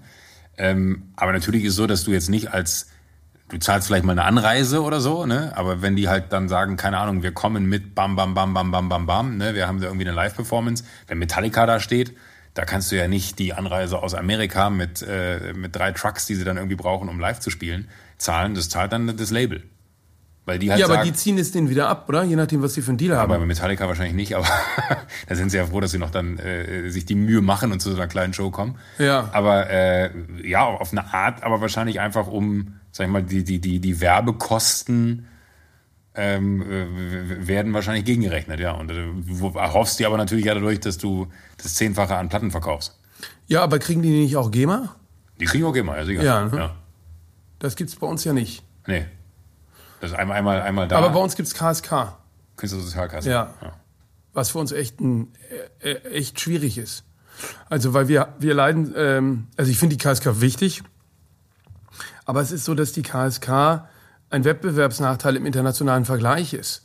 Und wir zahlen immer KSK, auch wenn wir Künstler handeln, die überhaupt nicht in der KSK sind. Ja, ja. Und wir zahlen auch KSK, wenn es chinesische oder Ja. amerikanische Künstler sind. Obwohl sie keinerlei Relevanz dafür haben. Obwohl sie quasi, nee, und, und, und wir, wenn, äh, wir haben ja auch die höhere Mehrwertsteuer, also wir zahlen ja, müssen ja 19 Prozent erheben und ähm, die Franzosen zum Beispiel nur 5. Und ähm, deshalb ist es sozusagen ähm, sehr Also- schwer, ähm, da beim Endverbraucher, weil dann zahle ich mehr, mehr, muss ich Mehrwertsteuer mehr zahlen und ich muss die KSK auf den Umsatz für den Künstler auch noch bezahlen. Also das ist ähm, äh, vielleicht auch ein Grund, warum der deutsche Kunstmarkt, weil wir sind eigentlich groß im Export, sag ich mal, ja. Kippenberger, äh, Öhlen, Baselitz, Richter, Gensken, Trockel, weiß ich jetzt nicht, ob dir das irgendeiner von was sagt, Polke. Baselitz habe ich noch. Baselitz, aber das sind... ich, ich, ich kenne das ist ein Baselitz-Schüler. Das habe ich schon mal gehört. Ah ja? ja.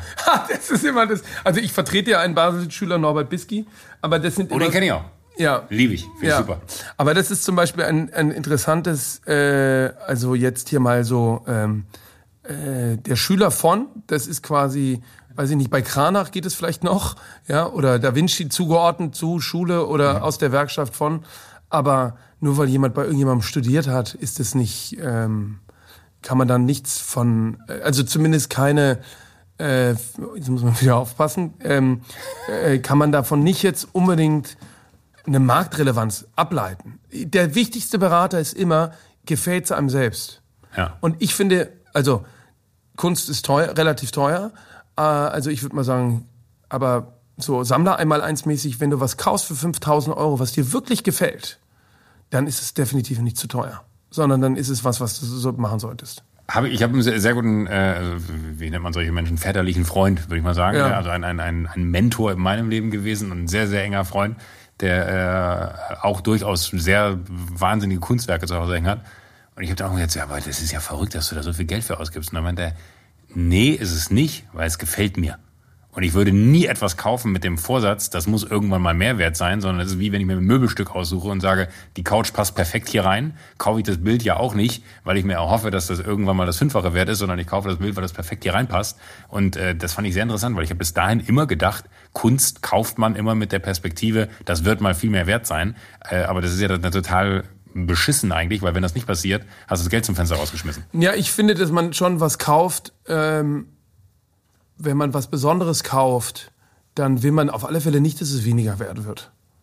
Ähm, also Ja, das stimmt, aber, aber ich finde ja so, so- das ist so ein bisschen wie, wie, wie das, was wir äh, anfangs hatten, so dieser Moment, an den man sich erinnert, als man es gekauft hat, ist ja schon auch irgendwie immer, also es gibt auch so ein paar, ich habe jetzt keine riesige Kunstsachen so zu Hause.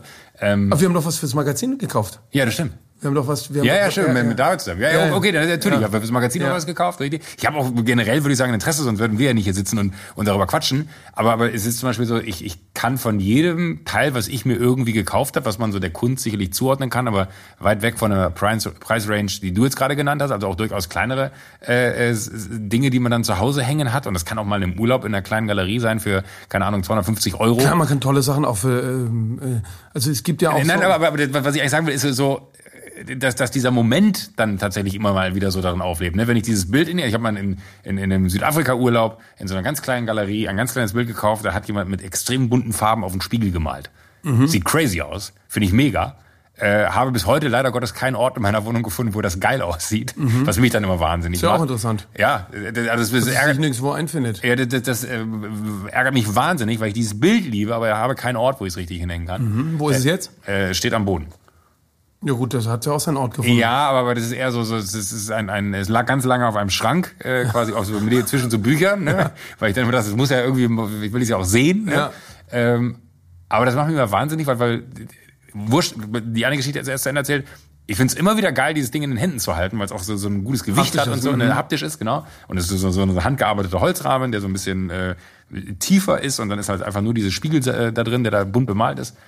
Ähm, und ich liebe einfach, weil ich weiß, ey, da sind wir durch diese Straße gelaufen, wir sind in diese kleine Galerie reingegangen, weil es einfach geil aussah von außen, was sie so im Fenster hängen hatten. Ja. Äh, sind da rein, wir haben dieses kleine Bild gefunden, haben nach dem Preis gefragt, als Erinnerung für den Urlaub mitgenommen und hatte aber so vom geistigen Auge, ich finde den perfekten Platz, bis heute nicht gefunden, aber ich habe eine sehr emotionale Bindung an dieses Ja, Bild. ja. Diesem Geld traue ich nicht eine Sekunde nach, Ja. weil ich immer wieder daran denke, wie, wie schön es war, dass wir das mitgenommen haben. Das ist ja das, was ich vorhin so ein bisschen meinte mit diesem, ähm, wo wir so Glück hatten mit diesem Raum, dass man da eben reinkommt und dann, das tun wir eben auch, äh, interessanterweise jetzt ja nicht mehr nur sozusagen im ganz großen, teuren Stil, sondern eben auch mit diesen Souvenirs, wo Leute dann diese Erinnerung irgendwie mitnehmen wollen. Und finde ich es auch gut, aber es ist sozusagen dieses, ähm, ähm, ich werde halt oft gefragt, irgendwie, wie viel kann man dafür ausgeben und ist das, und ich glaube, wenn man schon diesen Drang hat und sich das leisten kann, ist es ja wie bei, bei irgendwas anderem, was man sich gönnt. Da macht man, ähm, äh, ich würde sagen, ab einer höheren Summe sollte man schon anfangen zu recherchieren, um mal ins Internet zu gucken und Artnet oder Preisdatenbanken abzufragen, gucken, wie der Zweitmarkt funktioniert. Aber, ähm, aber der, oft ist der erste Impuls auch der richtige. Kann ja immer noch sein, dass ich sage, okay, die werden für die Hälfte in der Auktion gehandelt, aber das gefällt mir besonders gut, äh, ist mir trotzdem wert. Aber es ist sozusagen, äh, damit will ich nur sagen, ich finde das kein Problem, ähm, das in Frage zu stellen. Aber ich erlebe zum Beispiel auch oft an Akademien, bei irgendwelchen Rundgängen, dass die Künstler, ich freue mich dann für die, die ihre Sachen verkaufen und dann laufen da die Leute hin und kaufen denen halt irgendwie diese Bilder ab. Äh, und ich würde behaupten, so viel würden sie in der Galerie gar nicht aufgerufen bekommen, weil, weil da eine andere Einordnung stattfinden würde äh, im Gesamtgefüge. Ähm, ähm, Und dann glaubt man, dass man das dann beim Künstler günstiger kauft oder so. Ähm, oder sie glauben per se, weil sie es in der Akademie kaufen, kaufen sie es quasi vor der großen Karriere direkt. Ähm, und, äh, und die Frage war ja so ein bisschen, woher kommt der Wert oder was ist, was ist die, ähm, äh, darf, darf man Kunst kaufen mit der Idee, das könnte äh, nichts mehr wert sein oder, das, oder mit dem Ja. Hoffnung, dass es mehr wert wird. Und ich finde das kein, ähm, ich finde das kein Größe. Problem. Also okay, ja, genau, ja. ja. Äh, nee, ich finde das Quatsch zu sagen, äh, dass ähm, äh, mir kann doch keiner ernsthaft erzählen, dass wenn er einen, einen sechsstelligen Betrag für irgendwas bezahlt, dass er nicht darüber nachdenkt, ähm, wie sich das äh, verhält. Also wenn er sehr wohlhabend ist, dann kann er sagen, okay, das ist mir vielleicht jetzt egal. Das, das höre ich natürlich oft, das stimmt auch. Dann sagen die, ich kaufe das nicht, ähm, äh, weiß ich nicht, wenn die irgendwie riesige Hedgefonds managen oder was auch immer, dann sagen die ja, das, die Kunst, einige machen es, die gambeln sozusagen auch mit der Kunst, die anderen nicht. Und einige sagen, das ist nichts, was mit meinem Invest zu tun hat. Das glaube ich dann. Trotzdem ähm, will ich nicht, dass die Sachen günstiger werden. also, logisch. ähm, das würde in dem Fall den Künstler ja auch äh, vielleicht auf eine Art irrelevanter machen. Ja, naja, ich meine, Sachen werden auch mal günstiger und dann werden sie wieder teurer. Das ist ja, ähm, wenn man mal guckt, weiß ich nicht, ähm, äh, es gab Zeiten, Christopher Wool ist ein ganz, der hat diese schwarzen Buchstabenbilder gemacht. Ähm, das hat zeitweise haben Auktionshäuser das nicht haben wollen, weil es nicht lief. Und jetzt kosten die Bilder mehrere Millionen. Also äh, das ist, ähm, der, das war eben sehr früh äh, in seiner Karriere. Aber es war immerhin gab es schon einen Markt und dann brach der eine Zeit lang total ein. Also das ist immer ähm, dieser vorhin eingangs erwähnte Andy Hall zum Beispiel, der diese Schloss da von Baselitz äh, übernommen hat und in Niedersachsen betreibt, der ist zum Beispiel äh, geradezu ein Genie, unterbewertete Künstler zu kaufen in großen Mengen, weil er da eine Leidenschaft für hat und das äh, gar nicht spekulativ, sondern weil er die schätzt und weil er dann ähm, dann eine Freude hat und weil es auch die Möglichkeit gibt, dann ganze Sammlungen zusammenzustellen. Ähm, und dann bekommen die, äh, weiß ich nicht, die jahrelang will da keiner von was wissen. Auf einmal werden die der, ähm, Der heiße Scheiß. ja genau und werden sozusagen für die nachfolgende Generation dann auch wieder wichtig. Ja. Wenn ich mir äh, so, so einen Banksy angucke, ne, der dann auf einer Auktion auf einmal sein Bild schreddert, ist es nicht, also, wenn es zu delikat wird, musst du sagen, äh, will ich nicht beantworten, aber ähm, ist es nicht irgendwie, habe ich gesehen, fand ich richtig kacke. Aus dem einfachen Grund, weil in dem Moment hat er seine Aktion als solches ja so ad absurdum geführt, weil das ein Unikat äh, wurde und du mir auch nicht erzählen kannst, dass das irgend, also das war, vielleicht liege ich da falsch, aber das, das, das ist so gesteuert, das ganze Ding, dass, dass das auf diesen einen Moment hinaus lief, dass es jetzt diese eine Unikat gibt, was ja im Wert unermesslich ist eigentlich, äh, weil, weil das, Das werden wir mal sehen, ne? Also das ist ja hier irgendeine Sammlung im Süddeutschen, die das äh, gekauft hat. Also die haben ja die Arbeit wohl ersteigert.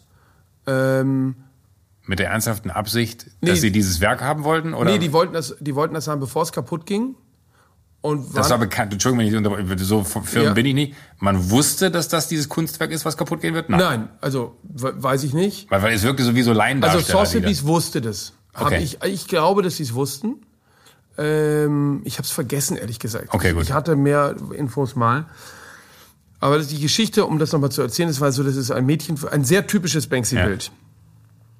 Ein, ein Mädchen, Schatten von einem Mädchen mit so einem roten Ballon. Und ähm, das wurde versteigert zu einem sehr relativ günstigen Schätzpreis. Ähm, und wurde von Banksy selber eingeliefert.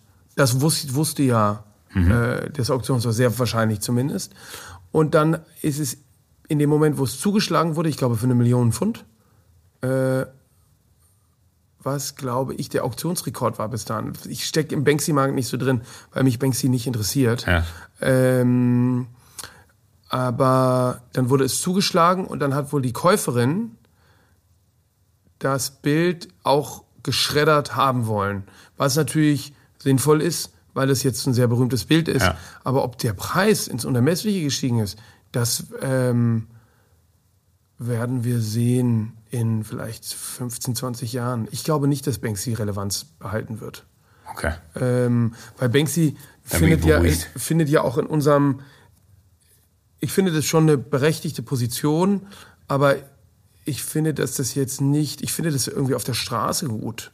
Ähm, ich, Voll, voll, aber das Lustige, dass du sagst, weil mein Gefühl wäre jetzt auch gewesen, ich finde es faszinierend, dass da ein Typ ist, der sich äh, einen Namen gemacht hat mit diesem sehr typischen Stil, aber eher auf, auf Gebäuden und draußen, als dass ich mir da irgendwas von hinhängen wollen würde. Das ist ja eher so, wie wenn man... Wenn ja, man aber das man Ganze ist ja so ein bisschen wie Curry 36, wie der Gemüsefalafel. Ja, hier im Mustafas Gemüse Mustafas Gemüsedöner. Einfach eine gut ausgedachte, ähm, Voll. Aber, aber das ist äh, das, was mich daran stört, weil das, das finde ich so, äh, vielleicht nur meine Meinung, ne? jeder, der eine andere hat, äh, welcome. Aber, äh, Ich weiß jetzt nicht, wie ich auf diesen Vergleich gekommen bin. aber, aber, aber nein, aber, aber, aber das ist, aber es finde ich ist ein guter Vergleich, weil es ist wirklich, es ist so die, die, diese, in, in einer so unperfekten Kunstwelt, finde ich, eine so perfekt gespielte Story. Und das finde ich irgendwie so störend, weil ich finde dafür, dass, dass Banksy für irgendwas vorher für mich stand, hatte das in dem Moment total zerstört, weil er dieses Momentum, was er, glaube ich, haben wollte, ad absurdum geführt hat, weil er eigentlich ein, mag es nicht mehr wert sein, aber ein herausragendes Kunstwerk innerhalb seiner Kunst geschaffen hat, weil das ist dieses eine Werk, was geschreddert wurde in der Auktion. Bam. So, und Ja, dann finde ich die Aktion das nervt ja auch total, weil er ist ja quasi, das würde ja nicht alles funktionieren, wenn er nicht auch so ein Autorisierungsoffice hätte, die dann immer sagt, was ist jetzt ein Werk und was nicht und Okay. so. Also, Aber das Ding auf der Biennale zum Beispiel in Venedig, ne? Wo er da anscheinend ja auf dem äh, Platz gesessen haben soll mit seinem komischen, wo er noch eine Anzeige bekommen hat oder so, wo er da irgendwie so in, in äh, zwölf verschiedenen Bildern dieses eine große Kreuzfahrtschiff gemacht Ja. hat, anprangern, sollten nicht so ja, ja. Habe ich gesehen, fand ich mega, hätte ich jetzt null Banksy zugeordnet als, als Werk. Hätte ich wahrscheinlich, sage jetzt einfach mal ganz großkotzig, hätte ich auf diesem Platz gestanden, hätte ich das Ding gesehen, hätte ich den Typen gefragt, was das kostet, hätte der einen guten Preis genannt. Ich glaube, ich hätte es mitgenommen, weil ich es so geil fand. Ja. Und das finde ich wiederum faszinierend und absurd zugleich, dass mich der Typ auf der einen Seite so ankotzen kann mit seiner komischen Aktion und gleichzeitig aber et etwas schaffen kann, was ich dann wieder so geil finde, dass er das dann irgendwie so ad absurdum führt. Ist, ist, ist das irgendwie, äh, da gibt es gar keine richtige Frage zu und auch gar keine richtige Antwort drauf. Ja, ich weiß nicht, das ist eben, was ich interessant, es gibt ja noch KAWS, vielleicht kennst, kennst Ja. du den KAWS. Auch. Und, und da ist es Da war ich immer unsicher, wie man ausspricht. Ich habe immer Chaos gesagt. ich glaube, man sagt KAWS. KAWS, okay. Ja.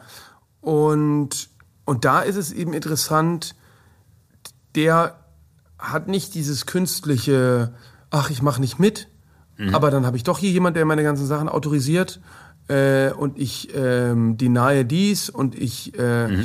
reg mich dann darüber auf, dass man meine Arbeiten zusammensammelt und in Moskau 30 Euro Eintritt nimmt oder was weiß ich was. Ähm, sondern der Kors ist einfach ein Künstler, der macht seine Sachen, die sind irgendwie nah am Pop und, ähm, und der macht halt auch irgendwie Merchandise und so weiter Genau. und so fort. Das machen aber viele andere auch. Ja.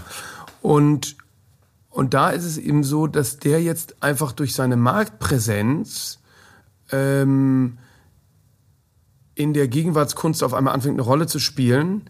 Ei- Eigentlich auch so ein bisschen wie Banksy, aber ich finde beim Kors äh, ist ähm, mir ist es sympathischer, weil es ohne diesen ganzen, ich ziehe mich ja, ach, ich mach doch mit, äh, ähm, äh, ich, ich, ich kann heute nicht schwimmen, Quatsch auskommt, sondern einfach, ähm, äh, das macht, der macht halt so seine Sachen und das ist irgendwie auch ein bisschen oberflächlich, aber es ist, äh, Aber es ist schön anzugucken. es spricht viele Leute an, genau, und es hat auch was, ähm, ich finde, es hat auch gewisse Qualitäten und es kommt ohne dieses ganze, ich zeige nicht, wer ich bin, ähm, äh, ich will, dass meine Sachen nicht gehandelt werden und dann legt das ja darauf an, dass irgendwelche Wände ausgebaut werden und so dadurch ja. Äh, also sehr, sehr gesteuert oder dann eben dieses abgekartete Spiel, abgekartete Spiel mit diesem Bild, was dann zerschreddert wird, ist sind ja einfach ein PR-Gag, äh, jagt den nächsten und da ist mit der, ähm, Damien Hirst auch lieber wahrscheinlich. ja, ja. Ähm, und die Kunst hat aber so viel mehr zu bieten als das.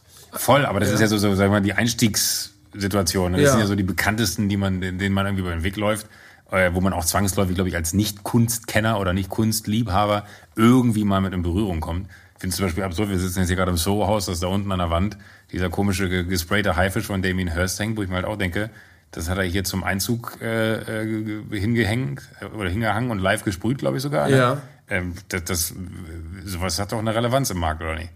Oder ist es dann eher so, weil das Ja, das ist so untypisch. Also die richtigen Arbeiten von Damien Hirst, die besonderen sind ja diese, äh, ist ja der Hai als Formaldehyd eingelegte Hai, der dauernd restauriert werden muss, weil er immer äh, suppt. Ja. Ähm, naja, aber man muss ja mal sehen, der Damien ist ein sehr schlauer äh, Typ. Die, die, die, er hat dadurch ja auch eine Dauerpräsenz hier und bringt sich dauernd wieder in Erinnerung und steht für dieses YBA, Young British Artist, äh, diese ganzes, also dieses ganze, was mit dem Soho-Haus so mitschwingt. Ja.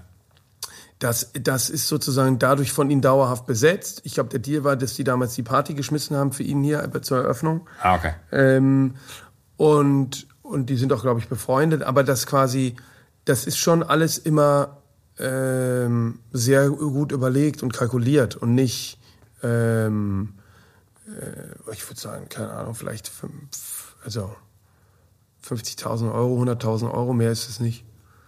Also, weil das ist eben, da steht auch Soho-Haus drauf, ne? Also, das ist jetzt Stimmt, nicht, ja, stimmt, ja, stimmt. ja, äh, aber, ist, aber sowas kann sich auch wenn wieder anders entwickeln. Also man Ja. weiß es nie genau, aber das ist jetzt keine typische Damien Hirst-Arbeit. Das ist dann, interessanterweise sind das die richtig guten Damien Hirst-Arbeiten, die werden gar nicht teuer. Also diese äh, Tabletten, die, Tabletten. die- diese, diese, also ich persönlich bin richtig äh, Fan von so, von diesen, ähm, wo man in die offene äh, Apotheke reinguckt, also wo man so so eine Vitrine und dann liegen da drin äh, Tavor und also äh, richtig hartes Zeug. Ähm, und das ist aber nicht, also das, was irgendwie, glaube ich, ganz gut läuft, sind die Punktbilder und Schmetterlinge Ja. und, ähm, und diese Spin-Paintings, so abstrakte Bilder. Ja. Und ähm, aber zum Beispiel haben wir letzte Woche eine Arbeit gefeiert von einem Künstlerduo Elmgren und Dragset, die ich ähm, dank einem Sammler ähm, hier an den Hamburger Bahnhof vermitteln konnte. Die hatten der äh, Heiner Wemhöhner gekauft und dem Hamburger Bahnhof geschenkt. Die steht da jetzt dauerhaft zum Angucken. Und zwar ist es ein, ah, das, was, wo Ja. wir damals drüber auch geschrieben Ja. haben. Das ist dieses äh, Stück Berliner Mauer. Und dann ist eben in die Berliner Mauer äh, ein Geldautomat reingesetzt. Äh, also quasi der Kapitalismus überwindet den Kommunismus Ja. und äh, auf der Westseite ist es die die ist die Cash Machine. ist die Cash Machine und auf der Ostseite ist sozusagen Die Mauer. Die Mauer. Ähm, und natürlich sind solche Arbeiten ähm, viel, also das finde ich zum Beispiel dann so, ich meine, ich vertrete die jetzt, ne? aber ich finde das zum Beispiel eine, eine, eine gute Arbeit, weil äh, die ist leicht zu erschließen äh, und es ist aber, außer dass es irgendwie ein Knalleffekt ist, transportiert sie noch einen Inhalt. Voll. Ja. Aber äh, das hätte ich so gesagt, weil ich finde sowas genial, weil es aber auch so simpel ist. Ne? Genau. Und, und das finde ich ist ja genau das, was, was dann in meinen Augen zumindest äh, gute Kunst ist. Und das hatte ich dir auch in dem Kontext von dem, von dem einen Bild geschrieben, wo ich, wo ich meine, so, ey, am Ende muss es mich unterhalten. Ja, immer, ja, So, genau. Und, und, ja, ja, klar. und da, ja. das ist ja, glaube ich, so das, wo man sich wahrscheinlich dann am, am ehesten als, als gemeinsamen Nenner, ne, irgendwas muss dir das ja geben und unterhalten, finde ich, ist immer ein ganz gutes Parameter für, äh, finde ich gut. Aber der Kunstbegriff hat sich ja verändert ungefähr so vor 100 Jahren. Da hat Marcel Duchamp ein Pissoir, ein Herrenpissoir zur Skulptur erklärt und hat das sogenannte Ready-Made erfunden und hat damit äh, quasi diesen, äh, diesen bis dahin geltenden Kunstbegriff irgendwie in Frage gestellt. Und in dieser Tradition steht es alles. Und insofern ist es auch total in Ordnung, ähm, äh, also da muss ich vielleicht dann auch selber sagen, vielleicht denke ich zu sehr in meinem eigenen Kanon des Museums. Ähm, und da finde ich, funktioniert halt Banksy nicht so gut. Aber was einfach eine, äh, beein- beein- beeindruckend ist, ist, dass wenn Banksy, die haben das ja dann da bei einer, ähm, das sind, mit dem bin ich gut befreundet hier, diese Sammlung äh, Frieda Burda, Museum Frieda Burda in Baden-Baden, die haben das da aufgehängt. Äh, ich glaube, das war äh, Wahnsinn, ne? Also wie viele Leute sich das da angeguckt haben. Und das ist natürlich auch, ähm, auch was wert. Ja, ich, parallel war die Brücke-Ausstellung. Ich hoffe, dass sich das auch paar Leute angeguckt haben, weil zum Teil sind die Sachen eben ein bisschen schwieriger zu erkennen, aber wenn man sich ein bisschen darauf einlässt, steckt da unheimlich viel, ähm, steckt da unheimlich viel drin. Ich glaube, alleine, weil du gerade so, so, so, so zusammenfassend nochmal aus deiner eigenen Welt gesagt hast, aus meinem Kanon sehend etc., weil ich glaube, wir können wahrscheinlich noch drei Stunden weiterreden. Bestimmt, ja. Ja. Weil es ist ja eh schwierig, man kann das gar nicht schneiden, ne? Doch, das kriegen Ja, wir schon ja, zusammen. Ja, da, da, machst du dir mal keine Sorgen. Aber ich, ich, ich glaube, damit äh, würde ich gerne einen Punkt setzen, weil Ja. ich glaube, das zeigt, äh, alleine mit, mit dem Satz, ne, man muss dann auch dahin gucken und dahin gucken. Es ist halt einfach ein so unfassbar weites Feld, was man gar nicht äh, so, so auf den Punkt bringen kann. Aber ich finde es wahnsinnig. Ja, und wichtig Ja. ist, glaube ich, dass man sich selber, ich mich und andere auch in ihrer Meinung über Kunst und ich mich, ich selbst auch, dass man sich immer wieder traut, sich selbst in Frage zu stellen und selber zu fragen, ähm, ist es Kunst oder kann ja oder weg? ja genau oder liege ich falsch? Also ich finde es mega, dass du dir die Zeit genommen hast. Ich, ich glaube, du hast wahrscheinlich auch weitaus Besseres mit deiner Zeit anzufangen. Ich Äh, fand's super. Schön, äh, aber, aber wirklich, vielleicht machen wir irgendwann mal eine, noch eine zweite Folge und äh, schließen dann da an, hören uns die Folge dann an und äh, reden dann einfach weiter, weil ich glaube, äh, über das Thema, also über Kunst reden, ist halt nicht, ist unendlich. Ja. Da, da gibt's keinen Punkt. Vielleicht ist es auch, ist es vielleicht ist es zu viel geworden. Nee. Ich habe ja eine geile, eine super Amazon-Rezession über mein Buch gelesen, wo die, wo irgendeine Leserin, es gibt nur eine, die eine Rezension, die es gibt, sagt die Leserin, äh, das ist total spannend, nur immer wenn es um Kunst geht, ist es total langweilig. Wirklich? Ja. Aber das ist, ich glaube, es gibt, gibt keinen besseren Move zu sagen, ja, da müsst ihr euch dann selber von überzeugen. Ich, ich werde im Nachgang noch mal noch zwei, drei Sätze sagen. Äh, das habe ich mir fest vorgenommen in dem Podcast, dass man äh, sowohl vorweg eine kleine äh, Einleitung macht und hinten raus. Dann werde ich auch nochmal äh, Okay, dankend erwähnen, dass du nicht wegen des Buches gekommen Nee, genau, bist. das war, deshalb nein, ich das jetzt nicht erzählt, sondern Nein, nein, total, das. Interessante ist, was für den einen manchmal spannend ist, ist für Ist den anderen, vielleicht haben jetzt auch viele zugehört, dachten, oh Mann, hoffentlich geht's gleich noch mal um was anderes. Johann, tausend Dank, dass du die Zeit genommen ja, hast. vielen Dank, dass du mich eingeladen hast. Hey, äh, sehr gerne. Mal gucken, ob es jemand hört. Ich lasse es dich wissen. Ja, genau. Ciao. Das kann ja nicht wirklich sein, dass Leute sagen, ey Mann, vorher war es viel spannender. Als jetzt hier. Ja, genau. Schade, dass sie sich über Kunst unterhalten haben. Ja. Ha! Vorbei. Damit ist die erste Folge, die ihr gehört habt, am Ende. Ähm, verrückt. Ja, danke, sage ich an dieser Stelle, weil wenn ihr das hier hört, dann habt ihr wirklich bis zum Ende gehört oder ihr habt einfach nur ans Ende geschattelt, um zu hören, was am Ende passiert. Ich äh, wollte einfach nur Danke sagen. Danke, dass ihr das Ding durchgehört habt. Wenn es euch gefallen hat, äh, erzählt es gerne weiter. Wenn nicht, haltet einfach die Klappe. Ähm, wenn ihr Gedanken, Ideen, Anmerkungen habt, schickt mir eine Mail an info@awfnr.de. Am besten äh, in den Betreff und äh, Winterscheid schreiben, dann weiß ich, dass es für diesen Podcast hier ist. Dann äh, lese ich das auch wirklich. Äh, interessiert mich. Ich habe noch eine ganze Liste an Menschen, die ich gerne treffen wollen würde und äh, freue mich, wenn ich die Zeit finde, aber weiterzumachen. Ich habe keine Ahnung, wann es losgeht. Ich habe keine Ahnung, ob es losgeht. Wir werden sehen. Ähm, ich gucke jetzt erstmal, wie ihr das hier annehmt und äh, nochmal ich habe das in erster Linie für mich gemacht und freue mich, wenn der ein oder andere sagt, ey, da konnte ich auch was mit anfangen. Ich habe keinerlei Ahnung, wo das hier hinführt. Ich hatte einfach nur Bock, es zu machen und äh, sage auch nochmal Danke an alle, die, die beteiligt waren. Also da muss man ja auch sagen, da sind ja immer eine ganze Menge Menschen mehr außer meiner Wenigkeit, die sich dann nochmal kümmern und äh, machen und tun.